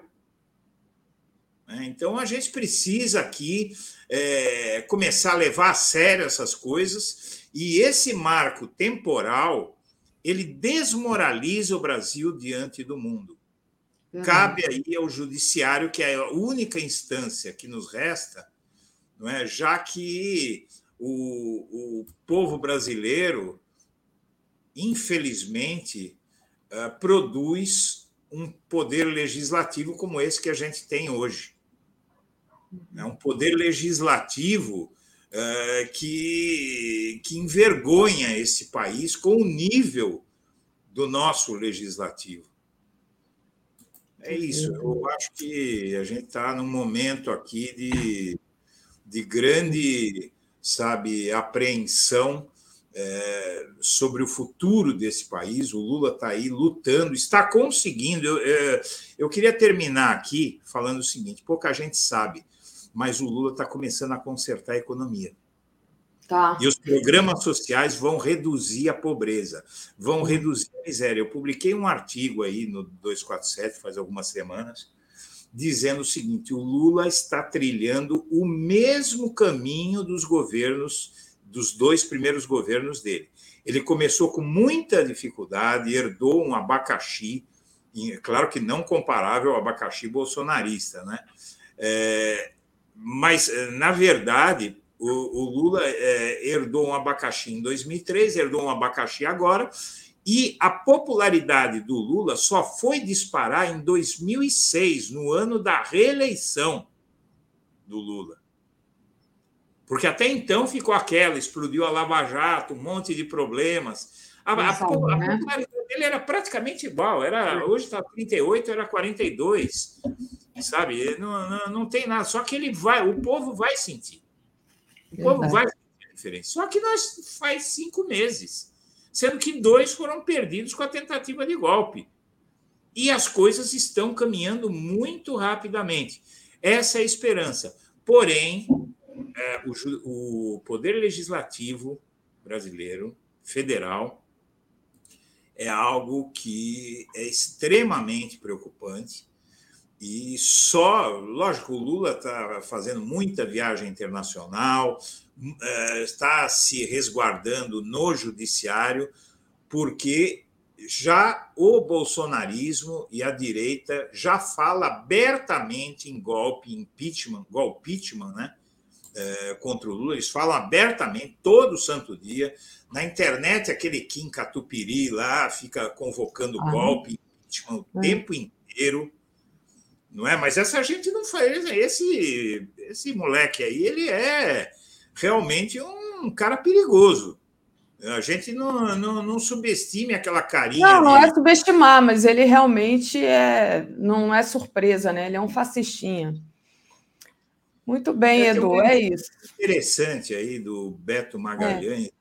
De Beto Magalhães, desculpa, Edu, mas quem produz esse congresso é o nosso Código Eleitoral. O eleitor é a vítima de si próprio. É, ontem eu conversei sobre isso com, com o Walter Pomar, no programa Contra a Mola. Quem uhum. quiser, está lá no 247, dá uma olhadinha. Aproveito e agradeço. Mas não é só o Código Eleitoral, né? Não é só Aproveito... o Código Eleitoral. A gente é, sabe, não, a gente conhece a. É a, a manipulação também, né?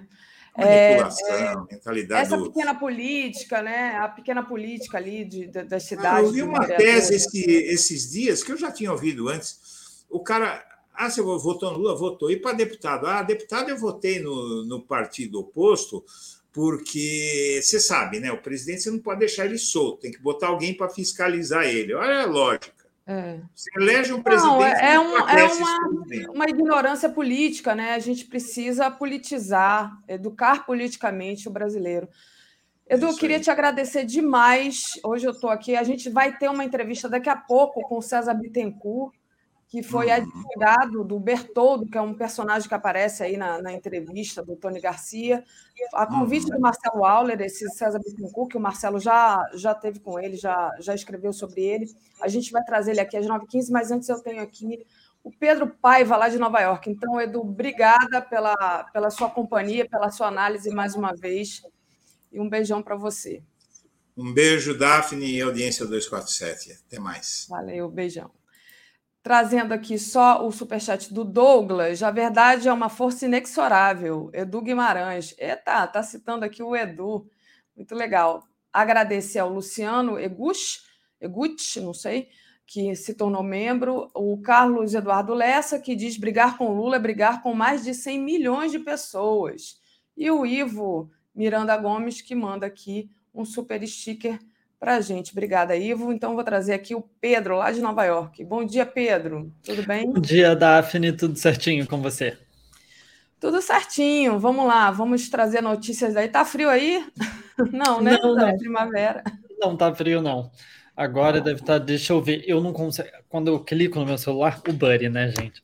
Tá ruim, é você. Geralmente aparece a temperatura, mas agora já tem uma semana que não aparece que aparece só alerta de qualidade do ar. Aí eu tenho que abrir o celular para ver. É... Vamos falar disso, da qualidade do ar, exatamente. Tá 15 graus, 15 graus. É, tá, para cá tá okay. tá tranquilo. Para Carioca tá nevando, mas tudo bem, vamos lá. É, você fez uma matéria sobre o Fórum Permanente de Pessoas Afrodescendentes da ONU, não é isso? Tem um vídeo. Sim, foi a segunda sessão desse Fórum Permanente. O Brasil não mandou nenhum tipo de representação na primeira, durante o governo é, Jair Bolsonaro, e agora mandou não só uma delegação oficial, como um monte de brasileiros vieram aqui para Nova York de grupos diferentes para participar desse evento, e aí tem a matéria. Eu acho que ela explica bem. Vou, vamos abrir aqui. Entre os dias 30 de maio e 2 de junho, aconteceu na sede das Nações Unidas, em Nova York, a segunda sessão do Fórum Permanente de Pessoas Afrodescendentes da ONU. O evento contou com uma participação de mais de 900 pessoas. Uma das comitivas brasileiras, a Aliança Negra, contou com a presença de 19 mulheres de diferentes movimentos sociais de todo o Brasil, incluindo a professora Mônica Sacramento, do grupo Crioula, do Rio de Janeiro. Do ponto de vista do encontro de delegações de afrodescendentes, essa, essa convergência de pessoas afrodescendentes faz também com que você é, amplie suas visões e, ao mesmo tempo, faça comunicar é, as dificuldades que negros e negras vivem no Brasil. Excellencies, ladies and gentlemen. De acordo com a ONU, a segunda sessão do fórum foi parte de um processo consultivo global com foco em cinco temas: justiça reparatória, panafricanismo, migração transnacional, racismo sistêmico e estrutural e saúde, bem-estar e trauma intergeracional. Em 2022, o governo Jair Bolsonaro não indicou representante para a primeira sessão do fórum, que tinha sido deliberada em 2021. Nesse ano, o presidente Lula mandou um recado por vídeo e a ministra Aniele Franco representou o governo brasileiro presencialmente. We, the Brazilian government, nós, o governo brasileiro e a sociedade civil, estamos aqui para assegurar o compromisso brasileiro em liderar a luta contra o racismo e promover políticas de memória e reparação como um pilar central da democracia moderna. Modern democracies. Durante a fala na abertura da sessão, a ministra da Igualdade Racial falou sobre passado, presente e futuro na luta antirracista. As marcas do colonialismo e da escravidão de africanos e afrodescendentes têm efeito profundo em comunidades e países ao redor do mundo.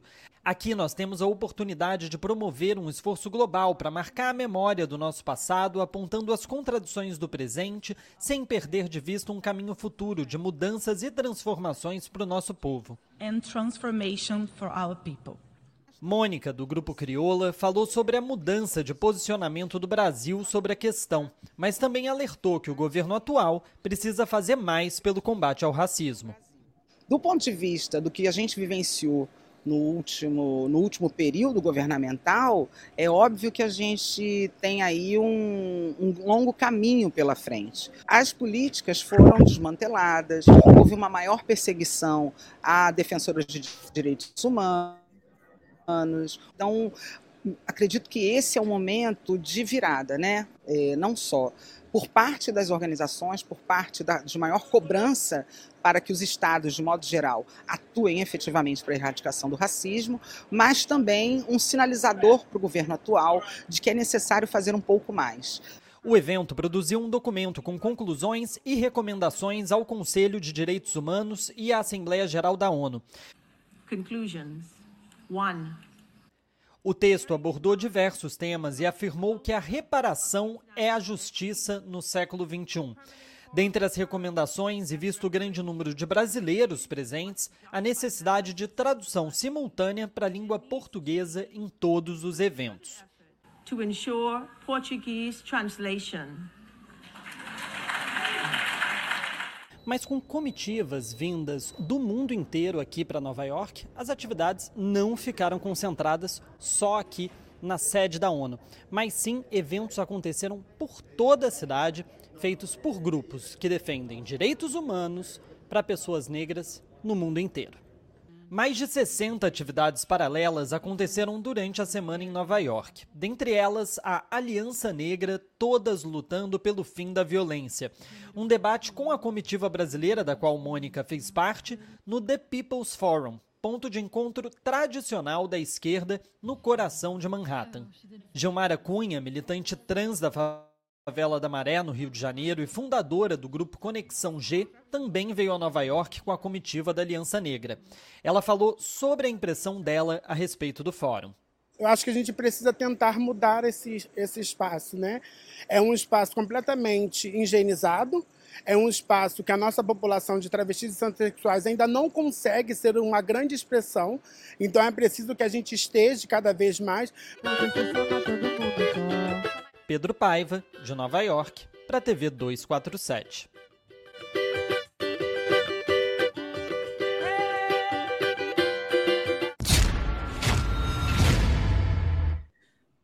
Que legal, Pedro. Parabéns pela reportagem. É, o pessoal aqui te elogiando, né, dizendo que você é um excelente profissional, inclusive notando que você tem um microfone com a logo do 247, que nós aqui no Brasil precisamos ter e esse essa, microfone. E essa foi a estreia do microfone na ONU, porque agora a gente recentemente também conseguiu um passe para poder entrar na ONU e cobrir tudo lá de dentro, principalmente para cobrir né, a Assembleia Geral mas tudo que acontecer no meio também a gente vai poder tá lá.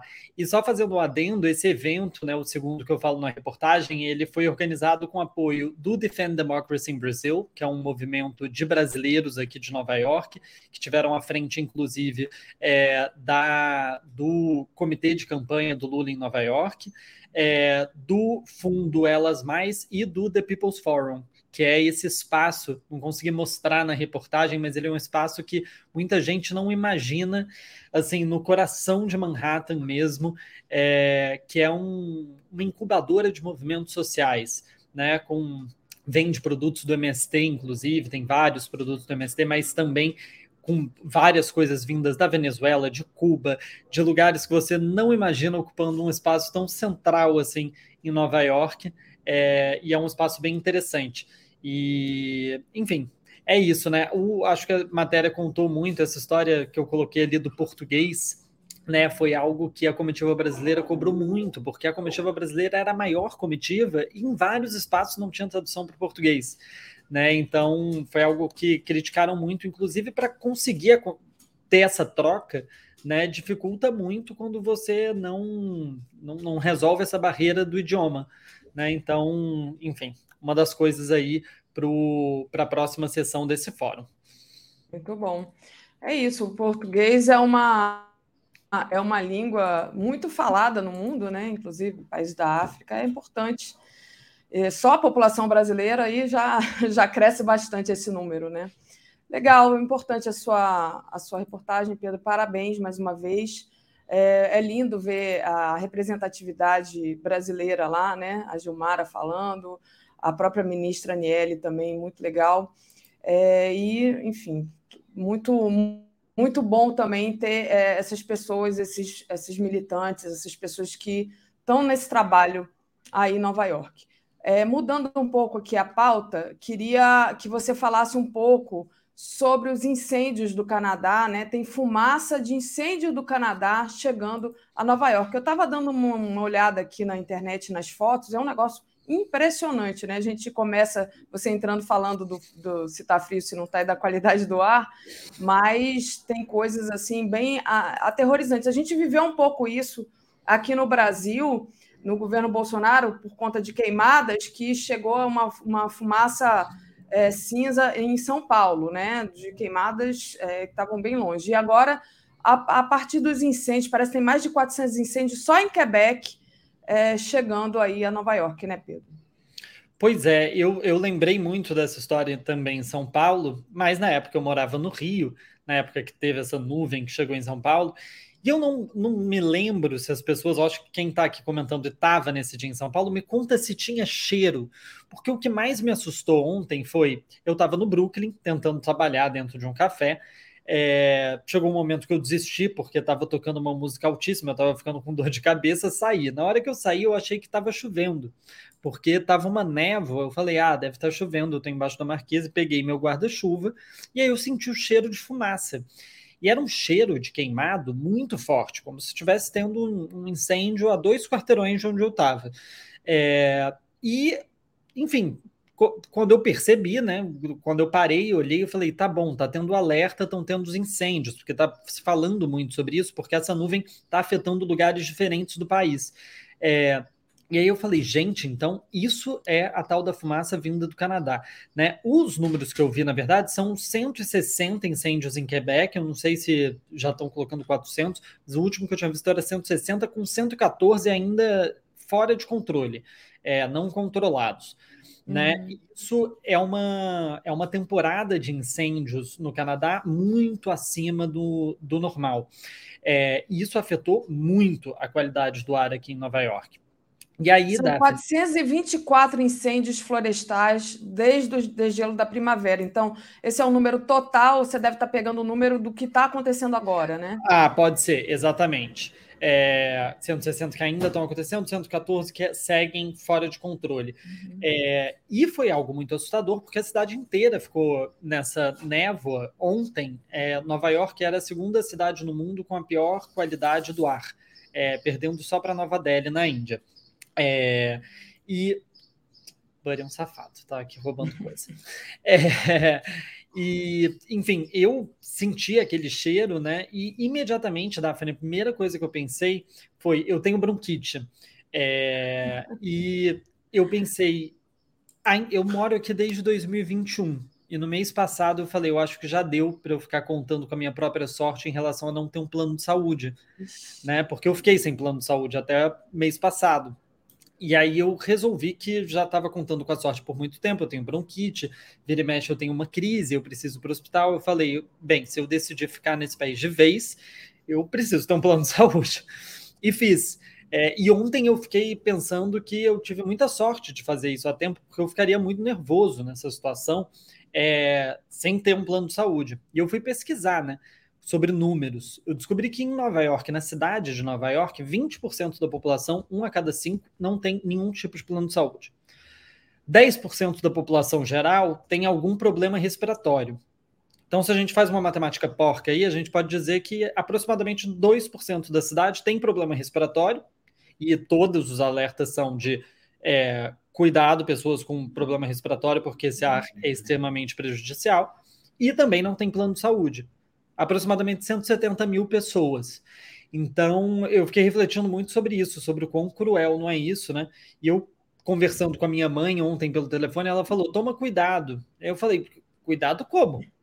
Para de respirar. não tem exatamente muito que eu possa fazer. Né? Na verdade, muita gente ontem foi interessante que ninguém é, aqui em Nova York são raras as pessoas que usam máscara ainda no metrô, essas coisas. Não sei como que está no Brasil, mas já é assim raras pessoas. Você encontra assim na plataforma geralmente uma, duas. É, ontem, quando eu entrei no café, a cidade estava normal, tinha quase ninguém de máscara. Na hora que eu saí do café, uma hora depois, névoa. Entrei no metrô, a imensa maior parte das pessoas estavam usando máscaras. E eu fiquei refletindo também sobre como que se não tivesse tido a pandemia, ninguém ia ficar pensando em comprar máscara. Né? As pessoas foram ali naquela caixinha de máscaras que, ela, que sobraram da pandemia, que elas não usam há muito tempo, colocaram a máscara para sair, gente comprando máscara nas farmácias. É, mas, enfim, agora estão falando que essa nuvem de fumaça vai se dissipar e que a qualidade do ar deve melhorar hoje. E só que o que falam na previsão é que é, é, é, essas nuvens de fumaça elas vêm em ondas, né? Enquanto estiver queimando lá no Canadá, essas nuvens vão chegar aqui. E claro, a situação é até hum, é tão grave quanto é, em Ottawa, em Toronto, no norte do estado de Nova York é ainda pior do que aqui na cidade de Nova York. É, e, enfim, várias outras regiões do país estão sendo afetadas também. Só o último Twitter que eu achei aqui para botar para vocês. Olha que coisa impressionante, gente.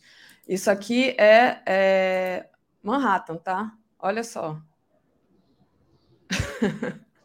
Impressionante, né? Como Sim. que é, mudou. Foi uma sensação apocalíptica mesmo. É. Enfim, vamos lá. Pedro, para a gente terminar aqui nosso assunto, daqui a pouquinho eu trago o Marcelo para falar de CPMI e a gente vai ter uma entrevista também com César Bittencourt, que é advogado, defendeu o Bertoldo, que é aquele personagem que aparece no depoimento do Tony Garcia. E a gente chamou o Joaquim também para participar dessa entrevista, mas Antes de você sair, queria que você falasse do lançamento de candidaturas aí nos Estados Unidos. Chris Christie e Mike Pence, republicanos, e o Cornel West, é, que é do é, Partido do Povo, né?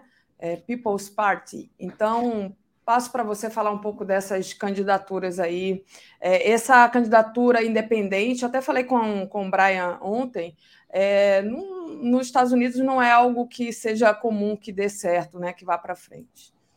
Então, Daphne, é, o, a gente teve teve a, o lançamento do Chris Christie, que era governador é, de Nova Jersey. Ele se lançou candidato nas prévias do Partido Republicano. Ele é um ex-apoiador do Trump, mas ele começou já com muitos ataques ao Trump. Né? Ele, falou, ele falou durante o seu lançamento que o Trump é obsessivo por si próprio, que ele sempre culpa os outros pelos erros dele em que nunca admite esses erros. O Trump, claro, atacou ele bastante nas redes sociais, fez piada com a candidatura dele por, por conta dele não aparecer ali em torno de 0% é, nas opções, na, nas pesquisas né, de intenção de voto. É, o Trump lembrou que o Chris Christie, quando ele foi governador é, de Nova Jersey, saiu com uma aprovação de 7%.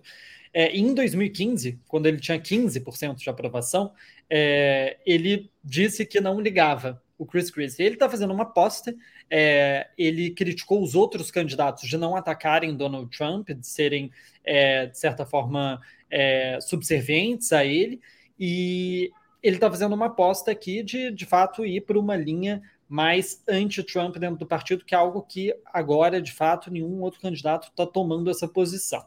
Mas é isso, é um candidato pequeno. Outra candidatura maior que vai se lançar hoje é a do Mike Pence, é, que era vice do Trump, né, e que virou um grande adversário político na época da invasão do Capitólio, né, porque o Mike Pence, como vice-presidente, ele também é presidente do Senado, era, né, no caso, e cabia a ele fazer lá a retificação dos votos, né, na época da a, a, a votação dos delegados, né? E na época o Trump pediu para ele não fazer.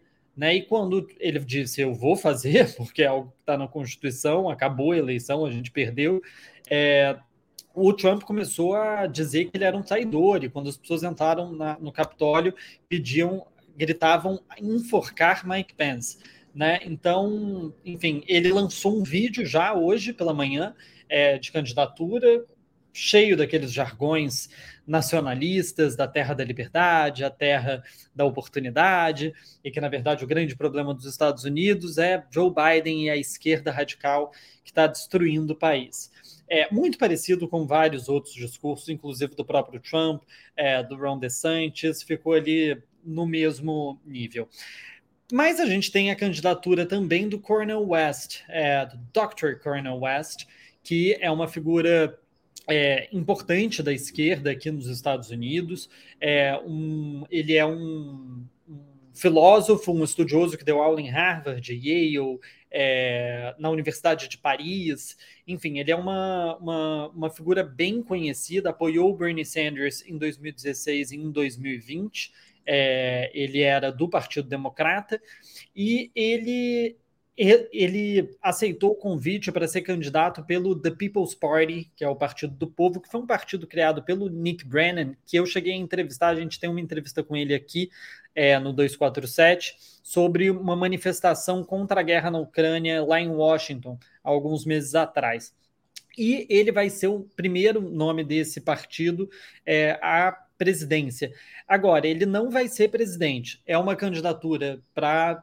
É, é, enfim, criar um debate político, mas ele não vai ser presidente. Isso não é só uma questão por probabilidade, que eu estou falando, ah, não tem chance. Não, é que não tem chance numérica mesmo, porque os partidos aqui nos Estados Unidos, para você, o, os democratas e os republicanos são os únicos dois partidos que têm é, o que eles chamam aqui de ballot access, que é acesso às, às, às urnas em todos os 50 estados, porque para o partido ele precisa ganhar o direito de concorrer em estado por estado, e aí cada estado tem o seu processo, a burocracia. É, o, os democratas e os republicanos são os únicos que têm nos 50. O People's Party só tem dois, na Flórida e na Virgínia. Então, por mais que o Dr. West ali acontecesse né, uma grande virada, uma onda muito de esquerda nas eleições, e ele vencesse na Virgínia e na Flórida, ainda assim ele não seria eleito porque ele não teria o número de delegados suficientes são 270. É, então, é uma candidatura só de, de, é, de posição política. É, cobrança, né? Com pautas Exatamente. mais à esquerda. E é interessante a gente observar é, que o país que se diz a maior democracia do mundo tem esse sistema político né, tão, tão diferente assim do que a gente concebe como democracia, né, que seria é, um, uma, mesmo ele tendo a votação, não, não poderia por conta do próprio sistema político. Exatamente. Eu sempre falo, Daphne, que se fosse na Venezuela que o candidato com menos votos fosse eleito, isso seria um grande crime contra a democracia, contra a humanidade. Se fosse na Venezuela o que aconteceu com Bush em 2000, com Trump em 2016, seria tratado de outra forma no mundo. Perfeito, dá para até virar aquele meme né, da internet que o cara faz assim, né? Bom, Pedro, deixa eu, eu é, agradecer você. A gente está meio atrasado aqui, já estou com o nosso entrevistado aqui na, nos bastidores. Obrigada, ótimo trabalho, beijo para você, beijo para o Bud aí. Boa continuação. Tchau, Bud. Beijo, gente. oh, meu Deus. Tchau. Momento fofura 247. Trazendo aqui o Marcelo Auler. Bom dia, Mar... Opa, trouxe aqui o professor César Ribeiro. Bom, bom dia, dia, Daphne. Bom dia, professor César. Bom dia, dia. toda a comunidade. A gente inverte, começa com o professor César. Eu não sei, o Joaquim vai chegar? Eu mandei um. A gente convidou, né, professor, o Joaquim de Carvalho, que é o nosso repórter também, que trabalha em cima das denúncias feitas pelo Tony Garcia. Opa, o Joaquim está chegando aqui, então foi meio atrapalhado aqui, eu acabei puxando o professor sem é, trazer o Marcelo primeiro, mas trago aqui agora Joaquim. Bom dia, Joaquim. Bom dia, bom dia, Daphne, bom dia, Marcelo.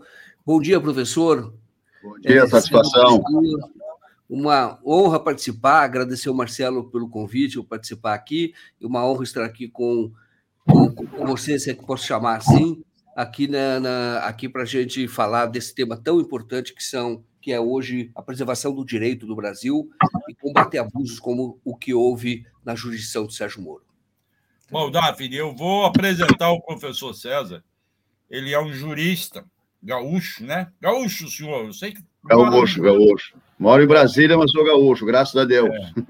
Ele foi promotor, procurador, e defendeu, em determinado momento, o Bertoldo, num momento pequeno. Mas ele defendia uma outra pessoa, que respondia a processo na vara do Sérgio Moro, que era o Cantenace. Cantenace, é esse Catenate. o nome? Catenate. Que era de Foz do Iguaçu, era acusado de ser doleiro, tinha processos em Curitiba, nunca se furtou a ir a Curitiba para as audiências.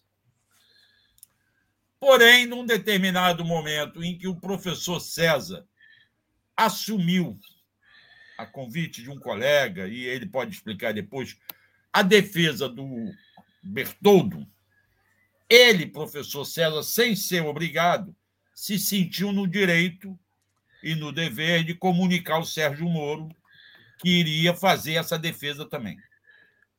E a partir daí, o Catenati começou a ser perseguido pelo Moro para atingir o professor César e o Bertoldo. Essa é a história, professor César. O senhor agora está com a palavra, explica melhor do que eu como se deu isso.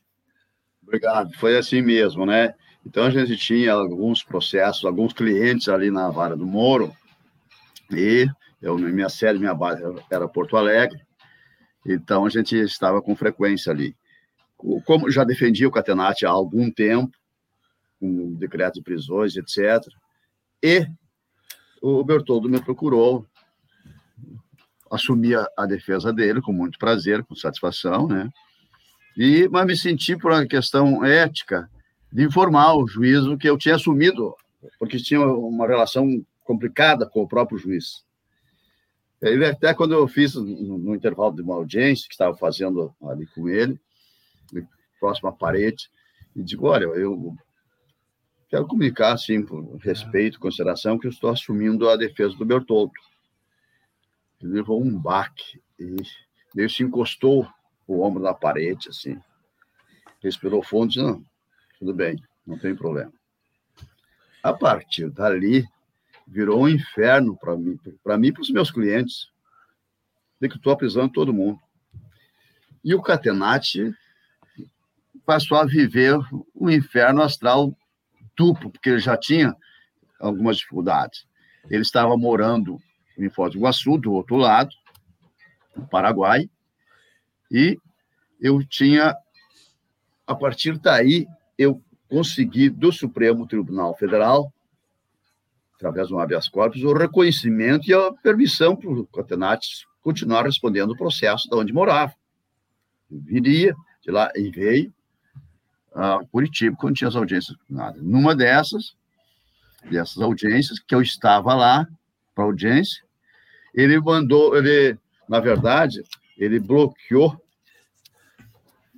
e pegou sem os voos nossos da defesa e do próprio Catenati.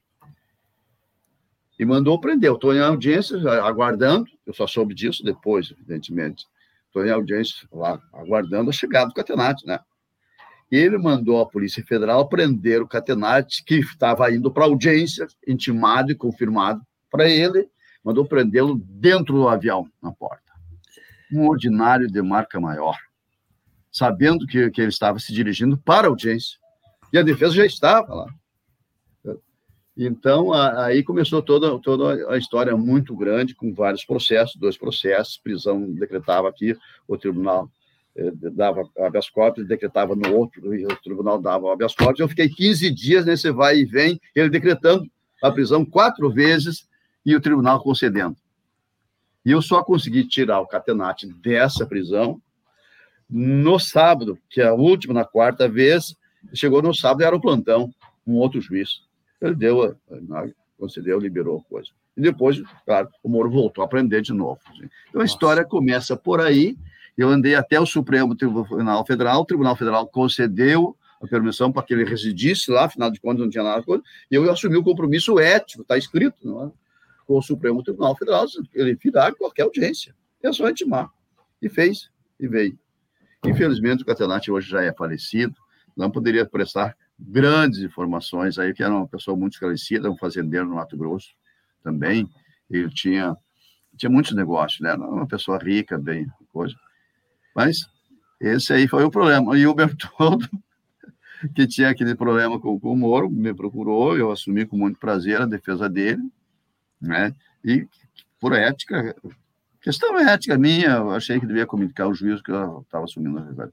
E a partir depois, mais adiante daí, eu saí, eu mudei para Brasília, eu saí da, da defesa do, do Bertoldo, e o colega que trabalhava comigo, o doutor Andrei, continua na defesa, um grande advogado também, na defesa do Bertoldo. Ô, ô Daphne, só esclarecendo, o Catenati desceu em Curitiba para uma audiência, inesperadamente foi preso. Não, não desceu. Não desceu. Ele foi preso num avião, chegou na Dentro porta do avião. Na porta É. do avião. Na porta, Porta do, do avião. avião. Sem Aí, vergonha. O, o professor César entrou com uma, liminar, uma, um habeas corpus no TRF4. Obteve a liminar. Levou a liminar no balcão da 13ª Vara. Eu não sei Era se na segunda, época... na época- na época era a segunda. Na É. época ainda era a segunda. O Sérgio Moro recebeu aquilo, demorou a despachar. Quatro hora- horas, e no balcão. Quatro, quatro horas despachando. Na hora em que chegou com a liminar, com a, com, mandando soltar naquele processo, paralelamente veio a ordem de prisão num outro processo. Ou seja, não soltou. Aí o César Bittencourt foi ao TRF4, houve uma nova distribuição, conseguiu uma nova liminar. Quando chegou com a nova liminar, o motivo da prisão já era outro. E assim se repetiu quatro vezes, até que ele conseguisse soltar o Cantenace no fim de semana, num sábado, com um outro juiz. Nesse período, depois disso, isso foi lá pelos anos 2000 e pouco, é isso, doutor professor? Porque em 2013 esse processo foi julgado no STF um ano antes da Lava Jato. Ali, o ministro Celso de Mello já considerou o juiz Sérgio Moro parcial e queria anular o processo. Os ministros Gilmar Mendes, Teori Zavascki e Ricardo Lewandowski acharam que era uma questão menor, que não deveria anular o processo, uma questão é, disciplinar resolveria. E é o, o processo continuou. Em 2020, esse processo foi totalmente anulado, finalmente, pelo Supremo. Essa é a história, em resumo, certo, professor? Exatamente. Foi um calvário, né? É uma, é uma coisa assim absurda. Na verdade, recuperando um pouquinho aí, eu acho que o ministro Gilmar deu uma titubeada ali. Poderia ter resolvido antes. E ele examinou, examinou, achou, pois é, é grave, é muito grave, mas eu acho que não chega a ser crime, pode ser a corregedoria resolver, deu coisa. Então, eu tinha ganhado o primeiro voto ali do Celso Mello, o Lewandowski tinha três ministros, o Lewandowski estava vindo, votando, daí ele fez esse comentário que achava que não, talvez não fizesse crime, poderia resolver a corregedoria. Lewandowski, você pensa assim? Penso, penso assim. O Lewandowski voltou atrás e acompanhou o Gilmar Mendes, foi negado por 2 a 1 um, então tive que outra vez e eu vi, depois consegui com... O Eros Grau, acho que foi o primeiro que deu, acompanharam ali, quando a gente liberou. Senhora, professor César Bittencourt, a primeira vez que eu vi de alguém que tinha enfrentado o Moro foi justamente quando começou dizendo a Lava Jato não é tudo isso, o Moro não é tudo isso. Foi o César Bittencourt. O César Bittencourt é um exemplo dos abusos do Moro, porque ele, o Moro fez algo pessoalmente contra você, contra o advogado. Eu pediria que o senhor falasse, porque isso caracterizou a parcialidade, porque assim como depois ele vai grampear o escritório do Zanin, ele fez algo muito mais grave antes. Eu queria que o senhor falasse sobre isso. Essa perseguição quebrou o sigilo de um advogado. O senhor pode falar sobre isso, por favor? Pois é, ele quebrou o sigilo meu e do meu colega, doutor Andrei, em relação a esse processo que tinha nós tivemos uma dificuldade muito grande, claro, evidentemente que a gente não, não, sabia de nada disso. Então ele trabalhava, o Mauro sempre foi, o, o Moro sempre foi um fraudador da distribuição de processos. Ele direcionava os processos para ele. Como ele continuou fazendo na Lava Jato, tanto que pegou todo o Brasil, eu nunca vi isso, nunca existiu no mundo, no Brasil, que um juiz seja um juiz nacional. Porque foi que se transformou, ele começou conosco lá atrás, né? Então, você veio com esse tipo de processo, ele trabalhava em, em dois processos e manipulava a distribuição. Houve, nesse período, houve um, teria havido uma ameaça, alguma coisa em Itajaí, ali em Santa Catarina, que é outro estado, outra circunscrição, não tem nada a ver com o Paraná. Ele era juiz de Curitiba. Ele pediu o juiz, um juiz lá, não lembro o nome, fez uma, uma investigação, ouviu as pessoas lá. E ele ficou sabendo, mandou para lá ao Facebook, assim, me manda isso aqui, uma requisição. Manda porque aí deve estar vinculado ao meu processo daqui do Paraná. O cara não discutiu, pegou e mandou. E ele dá o seguinte despacho: distribua-se como distribua-se como representação do Ministério Público. Isso é fraude. O Ministério Público não sabia disso. Grave. E, e determinou que fosse juntado no processo número tal, como sendo representação do Ministério Público. Eu já não estava sabendo, não ficou sabendo. E, de repente, eu não me lembro mais como, manuseando o processo, que tinha que procurar fiscalizar, porque já tinha sentido a coisa. De repente, eu me deparo com isso. Ah, e eu peticiono. Ele tinha me mandado responder isso aqui. Eu peticionei. Em primeiro lugar, gostaria que Vossa Excelência respondesse, explicasse por que uma investigação lá de Santa Catarina, de outro juízo, de outro estado, Vossa Excelência manda distribuir como se fosse representação do Ministério Público, que não é. Foi requisição sua que determinou para entrar nesse processo que eu não tenho acesso. Daí, em vez dele responder esse questionamento da minha petição, ele determina. Determina o advogado que informe como tomou conhecimento dessa distribuição. Tipo, agora eu, é. Eu que tenho que explicar. Eu quero saber por que Vossa Excelência fraudou a distribuição. Determinou num outro processo e mais. Como se fosse representação do Ministério Público. Aliás, como Ministério Público, a Excelência vem agindo desde sempre. Desde sempre.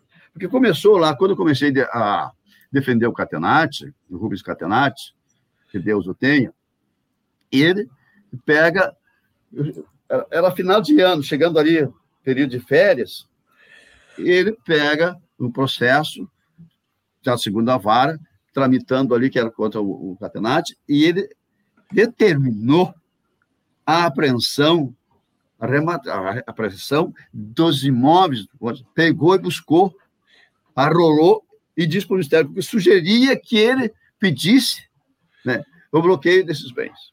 O Ministério Público veio acanhado e disse, ó, oh, atendendo a consideração da Excelência, vamos pedir que se faça esse bloqueio. E ele diz, não, mas amplia mais porque aí, pela condenação, provavelmente não vai ser suficiente para pagar a pena de multa. A pena de multa que ele pretendia aplicar. Então, ele constrangia o próprio Ministério Público, que ficava seguindo a orientação dele. Eu estava na praia, sul, lá no, no Uruguai. Quando eu recebi isso, eu tive que entrar no, no Tribunal de TRF ali, que estava de férias, o cara passou por cima e mandou aguardava, distribuir. Daí eu peguei, entrei com outro, e eu tive que ir, peguei um voo e fui ao Ceará, em Fortaleza, porque o relator que caiu no, no, no STJ estava em Fortaleza de férias. Eu fui lá, consegui um despacho do, do juiz lá, que estava naquele dia, não era férias, mas estava, estava lá. Então, esse calvário todo. E o, o incrível é que ele bloqueou e determinou a arrematação dos bens e o Ministério Público seguia a orientação do Moro. Ele determinava o Ministério Público a pedir, a ampliar, eh, ele indicava os imóveis, os imóveis onde é que estavam, para o Ministério Público que fizesse, que ampliasse, porque isso não seria, não servia nem para pagar a pena de multa. Então, as quem coisas do, começaram. Quem do Ministério Público falava no processo? Carlos Fernando, Paludo, Deltan? Não, não era nenhum desses aí, eu não lembro mais. Não lembro mais. Ô, professor, mas não houve uma quebra específica de sigilo seu, de voo, já algo assim, para tentar houve. chegar Pois é, então, exatamente. Então, é, então nós tínhamos uma audiência marcada para ir lá e o Moro não se conformava com o Catenati morando lá no, Paraguai, do outro lado, ali, com autorização do Supremo Tribunal Federal. Inclusive no habeas corpus, lá 85 alguma coisa, eu lá assumi o compromisso ético. E o, ministro, o relator, perguntou: eu assumo o compromisso de trazê-los sempre, sempre, qualquer audiência é só intimar. E o Moro não se conformava com isso, não tinha como acertar. Então ele continuava dizendo o foragido, tratava como foragido. com autorização do Supremo Tribunal. Ele marcou a audiência, nessa, nessa vez, marcou a audiência para lá, eu, eu saio de Porto Alegre, era a minha base, e, e encaminhei para Curitiba. E o Catenati estava vindo de avião para. E ele determinou a verificação que, que fizesse o rastreio dos voos nossos advogados da defesa, do próprio Catenati, que ele sabia, estava marcado a audiência, ele sabia que fosse para verificar nossa movimentação. Eu estou na audiência, cheguei na audiência, ele, Catenati, chegando de avião para a audiência que ele tinha intimado, ele mandou a Polícia Federal prendê-lo na porta do avião. E ele estava indo para a audiência. Então chegou a chamado a audiência. Que você está brincando? Não. Não, mas agora já está aqui. Acabou a audiência. Acabou a audiência. Eu não vou aceitar, não vou tolerar. Depois eu, eu descobri que eu não sabia que eu também estava uh, monitorado. Digo, não, não tem audiência. Excelência, ele já está aqui, vamos ouvi-lo. Digo, não. Com o juiz arbitrário dessa forma, qual é a tranquilidade que eu tenho? Que tipo de audiência eu penso que vai acontecer? Qual é a condição psicológica que esse cidadão vai ter para responder as suas questões? Não tem audiência, acabou. Catenate, vamos embora. Não, mas ele não pode. Pode. Eu tenho um avarado do Supremo. Eu tenho um avarado do Supremo. Tá bom, então não tem audiência. Não, não tem audiência. Não tem audiência. Foi mais ou menos assim que aconteceu. E aí, eh, foi depois de eu ter assumido a defesa do, do Bertoldo. Que coisa. Ô, ô, Marcelo, posso fazer uma pergunta? Essa história do Bertoldo? Claro. Posso? Porque a história do Bertoldo é muito importante. Ah, o Tony Garcia, ele diz o seguinte: o Moro me perseguiu porque queria chegar ao Bertoldo. O senhor está falando agora que eu, é, o, quando eu comuniquei que, assumia, que tinha assumido a defesa do Bertoldo, ele levou um baque e passei a ser retalhado por isso. Os meus clientes que você está falando também foram punidos. Uma coisa absurda. Também. Claro, contra mim eu não tenho o que fazer, a não, claro. a não ser monitorar a coisa, que não podia. Mas daí ele descontou nos clientes, todos os clientes. Olha que gravidade. E por que isso? Por que ele queria tanto pegar o Bertoldo? Eu tenho uma, algumas, posso fazer depois pergunta, mas o senhor é que pode responder. Qual é a avaliação que o senhor faz desta busca que ele tinha pelo Bertoldo? Eu não lembro exatamente a rusga que ele tinha com o Bertoldo, porque o Bertoldo me, me procurou quando eu já estava envolvido com o Catenati. E também, pelo meu nome, coisa, ele me procurou. Eu não lembro direito o que, que ele tinha, mas eu sei que ele estava defendendo outro cliente. Que o Moro, por exemplo, fez algo parecido assim. Então, o Bertoldo passou a ser alvo do Moro, exatamente como eu, por causa do cliente. Ele era advogado de um outro cliente, era o problema do Banestado, ainda antes da Lava Jato. Nós fomos os primeiros a sofrer essas perseguições, e o Bertoldo me, me pediu para me constituir Diz, olha, eu preciso da sua defesa, eu vou contratar o meu advogado, eu estou assim, assado. Ah, com muita honra, com muito prazer. Mas, mas nós temos um problema com o magistrado. Eu sei, é por isso. É por isso que eu preciso do senhor ali. Então, eu, eu comecei a defesa do Bertoldo, que eu não lembro mais, faz mais de 20 anos, e para soltar o Bertoldo, a gente conseguiu liberar o Bertoldo em seguida, sem problema nenhum. Mas sem problema nenhum de prisão, de liberdade, né? Mas ficou a perseguição. Depois, também denunciou, encaminhou a esposa do Bertoldo. Buscou, ele, ele fechava o cerco. Era um cara assim, doentio, parecia um débil mental, alucinado, e comandava o Ministério Público. Era um promotor, procurador lá, uma procurador, que eu não lembro o nome. Para mim não é importante, não era na época importante, né, tem a função do Ministério Público, é Ministério Público. Eu também fui do Ministério Público, então, mas eu tinha um Ministério Público do meu tempo. Você era o fiscal da lei, primeira coisa, né? E ele comandava tudo isso e criou um problema muito grave, porque eu fui o primeiro a denunciar as fraudes processuais, fraude na distribuição, crime praticado com o ouro no exercício da jurisdição, e ele tinha uma proteção da corregedoria local. Isso tem que ser dito. Ele tinha proteção da Procuradoria Militar, que via ele como um juiz natural, como um juiz bom, um juiz inteligente, duro, inteligente. Na verdade, para ser dito aqui, trazer uma coisa que Deus o tenha, o ministro Dipe criou essa fera.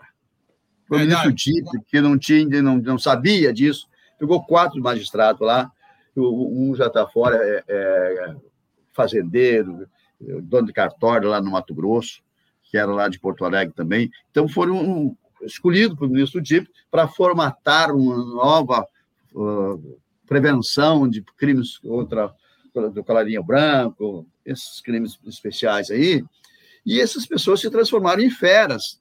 Exemplo grave, Moro. Os caras tinham um domínio muito grande, mas continuavam seguindo a cartilha, respeitavam os direitos fundamentais. O Moro virou xerife, virou Ministério Público.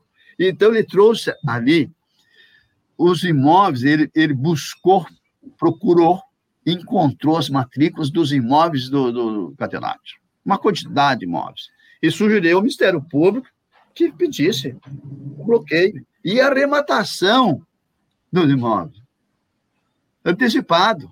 Então, e, e, veja só, ele vai fazendo cerco, passando por cima da lei, atropelando tudo e perseguindo o que ele quer perseguir. Eu nunca imaginei que esse cidadão chegaria ao ponto que chegou na Lava Jato. Mas hoje parece que a, Lava Jato está se autodestruindo. Por quê? O Dallagnol já foi, né? Já foi. Foi pedir apoio dos políticos que ele perseguiu a vida inteira. O Moro está lá ainda por algum tempo, mas eu acredito que chega um caminho mais ou menos parecido do, do Dallagnol. Professor, eu não sei, Daphne, tem algum comentário dos. Posso ler aqui os comentários e passar para você, Marcelo? Sim. Vamos lá. É, o Mark diz assim: o Tratado de Direito Penal do professor César Bittencourt me acompanha no dia a dia do trabalho como assessor do MP do Rio Grande do Sul. Então, aqui, é, doutor César, referência para o Mark. Antônio Carlos Pereira, ah, tu mandou aqui para o Atucho atrasado. O presidente Lula poderia aproveitar a oportunidade com o Papa Francisco negociar uma ressurreição da teoria da libertação e a Vera Schaffer entrou aqui como novo membro, a Roseli pedindo o corte do Pedro Paiva. E é isso. Aí eu passo para você, Marcelo, da continuidade. Não, eu queria lembrar que o DIP, assim como foi responsável por criar a figura do, do juiz que atraía para si os crimes de colarinho branco numa determinada jurisdição, o que fez o Moro atrair desde casos da CC5 lá em, em Londrina, até outros casos que ocorriam em outros juizados federais do Paraná, também foi o DIP quem indicou o Moro como auxiliar da Rosa Weber. Da Rosa Weber, não, da. da... Ele foi Rosa Weber mesmo. Foi Rosa Weber. Foi Rosa Weber. No mensalão, no mensalão. E a, ele ajudou a ler, a, a, a, redigir o voto da ministra lá contra o Zé Dirceu, inclusive. E isso foi antes da Lava Jato. Depois ele voltou e foi para a Lava Jato. É o DIP. Depois o DIP reconheceu, antes de falecer, que errou é, na mão. Arrependeu. Errou na mão. Eu já tinha arrependeu. com ele. É, pois é. Mas ele foi o responsável por essa figura do juiz que atrai, que eu acho que já foi derrubada, não, professor? Ainda tem esse juiz? Ainda tem, tem, tem prerrogativa, sim, tem prerrogativa. Mas são, são as feras aí, tem aquele cara do Rio que foi afastado também, né? E então. Pretas. É. Ô, ô, ô, professor, qual a relação que teria com o treinamento fora do Brasil? Eu pergunto por quê. O próprio Gilson Dipp e o Sérgio Moro, eles são citados como participantes de um evento promovido pela Embaixada dos Estados Unidos no Brasil, 2008, 2009. Ele, ele, ele foi, houve esse evento é, com participação de delegados da Polícia Federal, promotores, juízes, e é um relatório que era reservado, foi revelado pelo Wikileaks. E aí diz da participação dos dois, cita o próprio Sérgio Moro, que ele teve fez uso da palavra, e diz que o Brasil estava maduro para fazer três forças-tarefas em três lugares. E eles, eles queriam muito perseguir doleiros, etc. Três lugares. Era Mato Grosso Sul, Campo Grande, que teve, São Paulo, teve a Satiagraha, e Curitiba. Cita exatamente os três. O que, que eu pergunto para o senhor? Se não há o método Moro, ele tenta importar a legislação americana com abusos recorrentes, tem relações diretas com o procurador de lá, defendeu em tribunal o procurador de lá. Ele defendeu, sendo juiz, defendeu uma parte lá, que era parte no caso. E o procurador, nesse caso, era uma parte. E o. E, e isso, o, qual é a relação que tem do Moro ter sido nada ser acidental? Eu incluo a pergunta para dizer de ser de fato um objetivo político. Há quem diga que ele queria pegar o Bertoldo, porque o Bertoldo pegava o Jadirceu ou o PT e, com isso, desestabilizar o governo da época. O que, o senhor sabe sobre isso, por favor? Na verdade, se eles tivessem seguido o exemplo americano, Tips eles teriam respeitado a lei, primeira coisa. O Ministério Público americano teve uma consciência ética extraordinária. Eles fazem como nós fazíamos no meu tempo do Ministério Público, nós, que como promotores de justiça, como procuradores, a gente faz a primeira avaliação. É atribuição minha? Eu posso fazer isso? Eu tenho legitimidade para atuar nesse processo? Então, a consciência crítica funcional do Ministério Público sempre foi assim. Historicamente, sempre foi assim. Mas a partir de, de, do Sérgio Moro, que as questões lá da, de Curitiba, as coisas mudaram. E o aprendizado, se eles tivessem feito o aprendizado com seriedade, eles não teriam um Dallagnol da vida. Porque o Ministério Público lá é como a gente era aqui, como a gente fazia aqui. A consciência ética profissional do Ministério Público americano é extraordinário. Ele é o primeiro juízo de avaliação, de valoração das atribuições e da competência. Essas coisas, este lado, humor e companhia limitada, aqueles Dallagnol da vida, não aprenderam, não absorveram, não pegaram. Então, eles fizeram um estágio de aprendizado, só que cortaram o que era importante, retiraram a, a, o aspecto ético e passaram a agir como bandido. Porque esse tipo de coisa não é da lei, não é da magistratura, não é do Ministério Público. O Ministério Público, naquele período que a gente estava lá, primeiro, era maneteado, era conduzido, era levado pelo Sérgio Moro. Eu verifiquei, inclusive, quando ele sugeria que pedisse a, a, a apreensão, o bloqueio dos imóveis, o Moro relacionava e sugeria. Ele diz, já que Vossa Excelência sugere, eu vou pedir o coisa assim. Então eu ficava, eu estava olhando, tem um, um habeas corpus, eu não lembro, 85 mil 613, alguma coisa, onde houve um, claro, demonstração, o pessoal percebeu a abrangência e que o, o ministro. O, o ministro Silmar, na verdade, deve ter se arrependido disso, né? Bloqueou, deu uma segurada, impediu o voto, inclusive, do Lewandowski, que voltou atrás, não, não concedeu. Mas esse aprendizado que eles fizeram, porque hoje em dia virou uma política muito grande. O Brasil se, se miscuiu na Europa, nos Estados Unidos primeiro, para buscar uh, soluções. Só que nós tivemos o, o pessoal lá da Itália, que foi exemplo, na própria Espanha, com um juiz também, que foi um juiz que virou internacional, depois também foi caçado, foi afastado da magistratura. Enfim, eles acabam assim normalmente.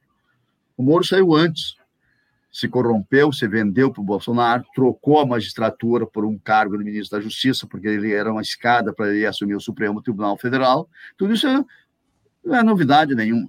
Quer dizer, o escancaramento do, do, da parcialidade do Moro chegou a esse ponto de prender um, um presidente como, como Lula, fazendo campanha para o Bolsonaro, detonando, destruindo a própria carreira, a própria imagem, que ele é um homem inteligente, mas é uma inteligência para o mal. Inteligência para o mal. Vai verificar assim o patrimônio deles o patrimônio do, do procurador que foi pedir água para os políticos que ele perseguiu a vida inteira. Os caras fecharam a porta, evidentemente, do próprio Moro. Então, o patrimônio que essa gente fez, mais do que isso, é importante trazer que eles extorquiam os empresários também. Por quê? Eles cobravam 250, 300 mil para fazer uma palestra para empresários. O que que os empresários, vocês acham que teriam interesse de ouvir palestra do Moro e do, do, do procurador, do Alanhol? Nada. Absolutamente nada. Mas ele ficava numa condição. Ou eu sucumbo isso aqui, pago essa extorsão, que é a palestra, ou eu sou investigado. Então as coisas funcionavam assim. Vai verificar os imóveis do Dallagnol. Vai ficar o enriquecimento desse povo. Isso não é corrupção? Então, esse tipo de coisa que não pode servir de exemplo para ninguém. Não tem como você ter um Moro, um Dallagnol, representando o Poder Judiciário e o Ministério Público, depois de tudo que eles fizeram.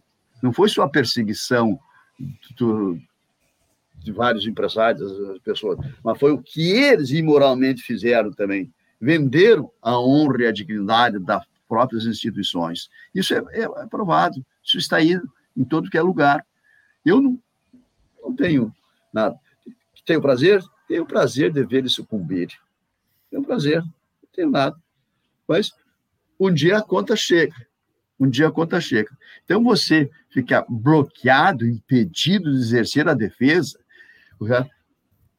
grampear sem um fundamento o cliente que estava vindo para audiência com autorização do Supremo Tribunal Federal, grampear os seus advogados sem nenhuma justificativa que está vindo. Nada, absolutamente nada. Por que, que não levou adiante? Tem alguma coisa. Então, eu, com muito prazer, falo, vou esquecendo também dessas coisas, né? Que não, não me dá nenhum prazer. Mas se tiver que falar, eu tenho. E eu tenho as provas também. Tenho as provas. Quem sabe um dia eu escrevo um livro que eu fizer lá no Rio Grande do Sul, porque acredito em. Eu sei lá, esqueci. Esse, um livro, livro, esse livro vai ser necessário, professor. Esse livro vai ser necessário, o senhor contando as suas histórias. Bom, eu quero aqui agradecer ao professor César a participação desse bom dia hoje. Foi assim meio que improvisado. Ao Joaquim por estar aqui. Eu vou ainda comentar com a Daphne a questão da CPMI de ontem, que continua na semana que vem. Mas agradeço muito ao professor César. Ô, Marcelo, Sim, fala. posso fazer uma perguntinha, a última, Sim, que eu acho que é o seguinte. Fala. Com todos esses abusos, o senhor denunciou e o Moro continuou, cresceu, virou o juiz supremo do Brasil, acima do STF. Ninguém o barrava. É porque, professor, ele, que ele é, é por chantagem. Eu, eu pergunto isso pelo seguinte: ele efetivamente investigou a suposta festa do Bourbon. Efetivamente, eu estou aqui com a investigação. Efetivamente ele investigou, viu até a mulher que teria Coisa contratado as mulheres. Hã? Que coisa terrível isso, né? E também ele, então as pessoas estavam na mão dele, do STJ também, porque a, a, um suposto esquema de, de sentenças que era comandado seria pelo Bertoldo, lá no STJ, ele também investigou. E tinha investigação, eram ministros que ele estava investigando, ele não tinha poderes para isso. Mas o que eu pergunto, será que ele tinha essas informações para extorquir, por isso é que ele não foi barrado? Chantagem, o que, que o senhor sabe sobre isso? E, e de maneira corajosa, como o senhor sempre foi, eu pediria que o senhor falasse sobre isso. Eu não, eu não tenho provas sobre isso, mas eu tenho a, informação que eu estava, nós tivemos, tínhamos um cliente lá do Rio de Janeiro, tinha o ministro Teori, ministro Teori, eu não quero falar o nome do cliente, não, o ministro Teori concedeu a liminar. Concedeu a liminar. Tava, já estava, concedeu, eu via, estava pronto. De manhã, 10 horas mais ou menos, eu com ele. Então, estava pronta a liminar. Estava o Fernando, lá do Rio de Janeiro, onde o gato estava comigo nessa causa. Daí, já estava tudo bem. E ali, coisa assim, mais ou menos dos 16 minutos, 18 minutos, mais ou menos, o Moro entrou com a informação lá para a mídia sobre isso. E já saiu uma nota. O Teoria, eu cheguei, cheguei com o Fernando, já chegando ao meio-dia, lá no gabinete dele. O Teoria disse, César, eu fui, eu fui professor dos filhos do, do, do ministro Teori lá em Porto Alegre, na PUC. Escuta, tem uma notícia aqui, olha, o que é isso aqui? Digo, ministro, só nós dois e o senhor sabíamos disso. Aliás, o seu gabinete, não sei, né? Não sei. Como é que o Moro tem essa informação? Levou antes do senhor entregar a decisão para a gente? O cara já, já anuncia lá, criticando. O ministro Teori levou um baque nisso, Sim, mas não é possível. Não é possível. Não saiu daqui, nós não, não, não, não recebemos ainda. Não recebemos ainda. Então, e o Teori ficou ali, nesse momento, a partir desse momento, Eles se fecharam, se fecharam, porque o Moro tinha uma forma de bloqueio, de, de pegar o resultado da decisão antes de publicar. Digo, ministro, se a gente está aqui esperando, que hora o senhor falou comigo? Ah, umas 10 horas, 10 e pouco por ali. Tá? Então, o tempo que nós estivemos, estamos aqui, que o senhor ia entregar agora ao meio-dia, nós chegamos aqui ao meio-dia, e o senhor dá essa notícia para nós. De onde o cidadão tirou? Nós não falamos porque nós queremos a decisão. O senhor não entregou para ninguém. Ele tem assessores, ele tem informações, vazamento. Então, a partir daí, os próprios ministros começaram a se autoproteger. Se autoproteger. Porque ele invadia qualquer espaço. Ele tinha uma teia de informações, de influência, assim, extraordinário. Tanto que ele acabou destruindo o patrimônio nacional. As grandes empresas brasileiras faliram. Podia quebrar, podia prender, podia detonar todos os empresários, mas preservasse as empresas, preservasse o patrimônio, nós empobrecemos por causa dessas decisões. Então, isso aí é para dar um exemplo do, do, que a gente tinha de, de, de ocorrências, de fatos, de coisas, porque os ministros também tinham medo. Porque até você provar que focinho de porco não é tomada, como nós dizemos no Rio Grande, hoje eu estou em Porto Alegre, é, você passa por tudo que é coisa. Então, os ministros começaram a, também a tatear por causa do medo do escândalo, porque não tinha limite. Não tinha mais limite. Até o momento que, enfim, acabou entrando em desgraça. Né? E a desgraça foi se vender literalmente se vendeu. E eu disse, escrevi isso e publiquei. Por que ele não me processou? Que ele se vendeu. Que ele entregou a toga da magistratura em troca de um cargo, que ele foi parcial, prendeu o candidato contra o Bolsonaro, acertado já com um cargo. Ele saiu e foi lá com o Bolsonaro, em seguida do resultado, acertar no Rio de Janeiro. E depois saiu de novo pelas portas dos fundos com o Bolsonaro. Traiu o próprio Bolsonaro. Perfeito, professor. Muito Obrigado bem. Pelo, pelo, pelo convite. Estaremos sempre à disposição. É um prazer estar com vocês. Aí, alguma coisa na parte jurídica a gente sempre tem. E em relação ao Bertoldo, foi um grande justiçado pelo Moro. Eu, depois eu me mudei, o meu colega lá de Porto Alegre, o doutor Andrei, ficou fazendo a defesa do, do, do Bertoldo até o final. Eu perdi o contato, né? Perfeito. Perfeito. Agradeço mais uma vez ao professor César e ao Joaquim por estar aqui com a gente. Obrigado, professor. Obrigado, Marcelo. Obrigado, Daphne.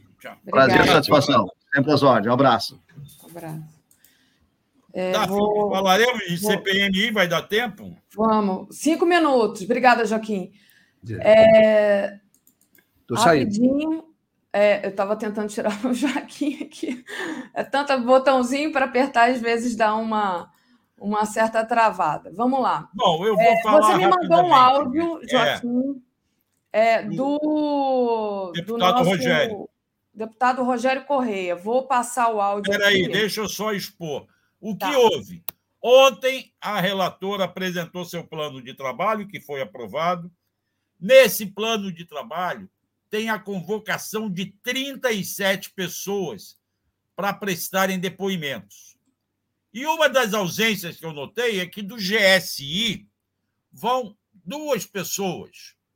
O Heleno, o Augusto Heleno, que foi o ex-GSI, e o coronel G. Dias, que era no dia em que foi é, era o GSI no dia em que houve o ataque.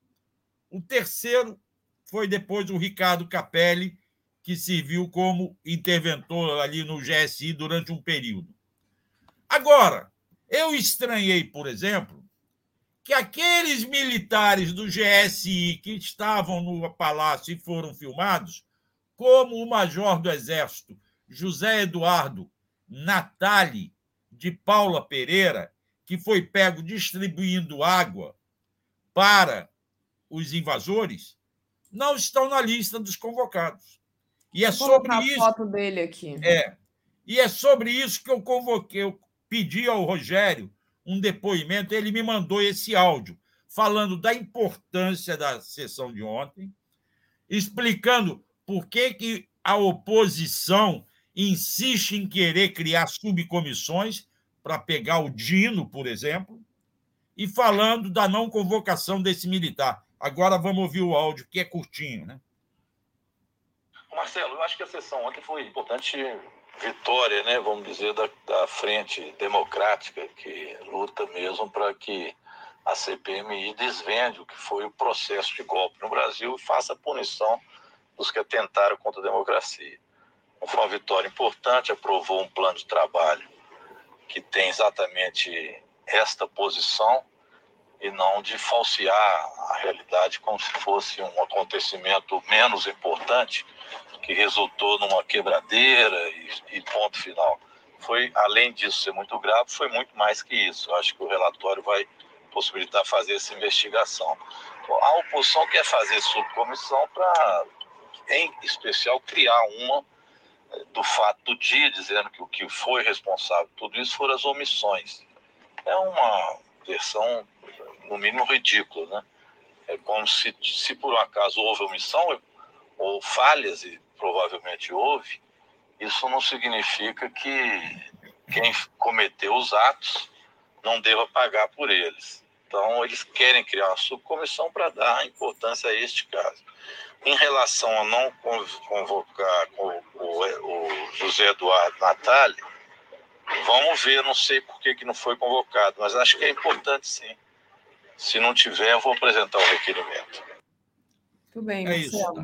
Esse aí resume a questão um pouco da CPMI, que nós já falamos muito ontem. E eu aqui vou me despedindo da, dos telenautas, porque quinta e sexta-feira eu vou tirar folga e não vou estar no Bom Dia com a Daphne. Volto na segunda-feira, direto de Brasília, novamente. Perfeito. Tá? Amanhã eu não vou tirar folga, então eu estarei aqui. O Bom Dia vai ter um horário diferente, amanhã é feriado. Então o Léo começa o Bom Dia mais tarde, amanhã, às 8 da manhã, tá? E depois eu assumo às 9 e depois tem Helena e Mário Vitor, então o Bom Dia vai até às 11 amanhã. Então, de 8 às 11. Então, não deixem de assistir o Bom Dia, porque a gente vai trazer aqui muita notícia ainda, muita coisa que vai acontecer. Marcelo, boa viagem para você e a gente um vai. Um abraço, a gente vai se comunicando. Deixa eu só ler aqui os últimos superchats na sua presença. Sim. O observar e absorver, Eduardo Marinho. É, colonização mental, chamar estadunidense e americano, é reconhecer os Estados Unidos como a sede das Américas e no, nos colocar como quintal, como eles mesmos pensam e nos induzem a pensar. Falta autoestima. Bem lembrado aqui é o perfil. E Carlos Tinoco, está esquentando, Joaquim, vai em frente. Ariel Selemi, um abraço de Beirute, Líbano, para o 247. Ai, deve ser muito legal, muito lindo. E o perfil também do Eduardo Marinho. Joaquim está ficando quente quando cita a Embaixada dos Estados Unidos. Os cursos feitos por lá fazem a ligação com a destruição da construção pesada da indústria naval, com a redução do Brasil a exportador de matéria-prima e bingo.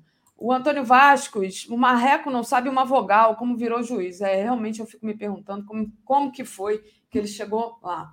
E o Júnior Ranieri perguntou se já aprenderam Moro.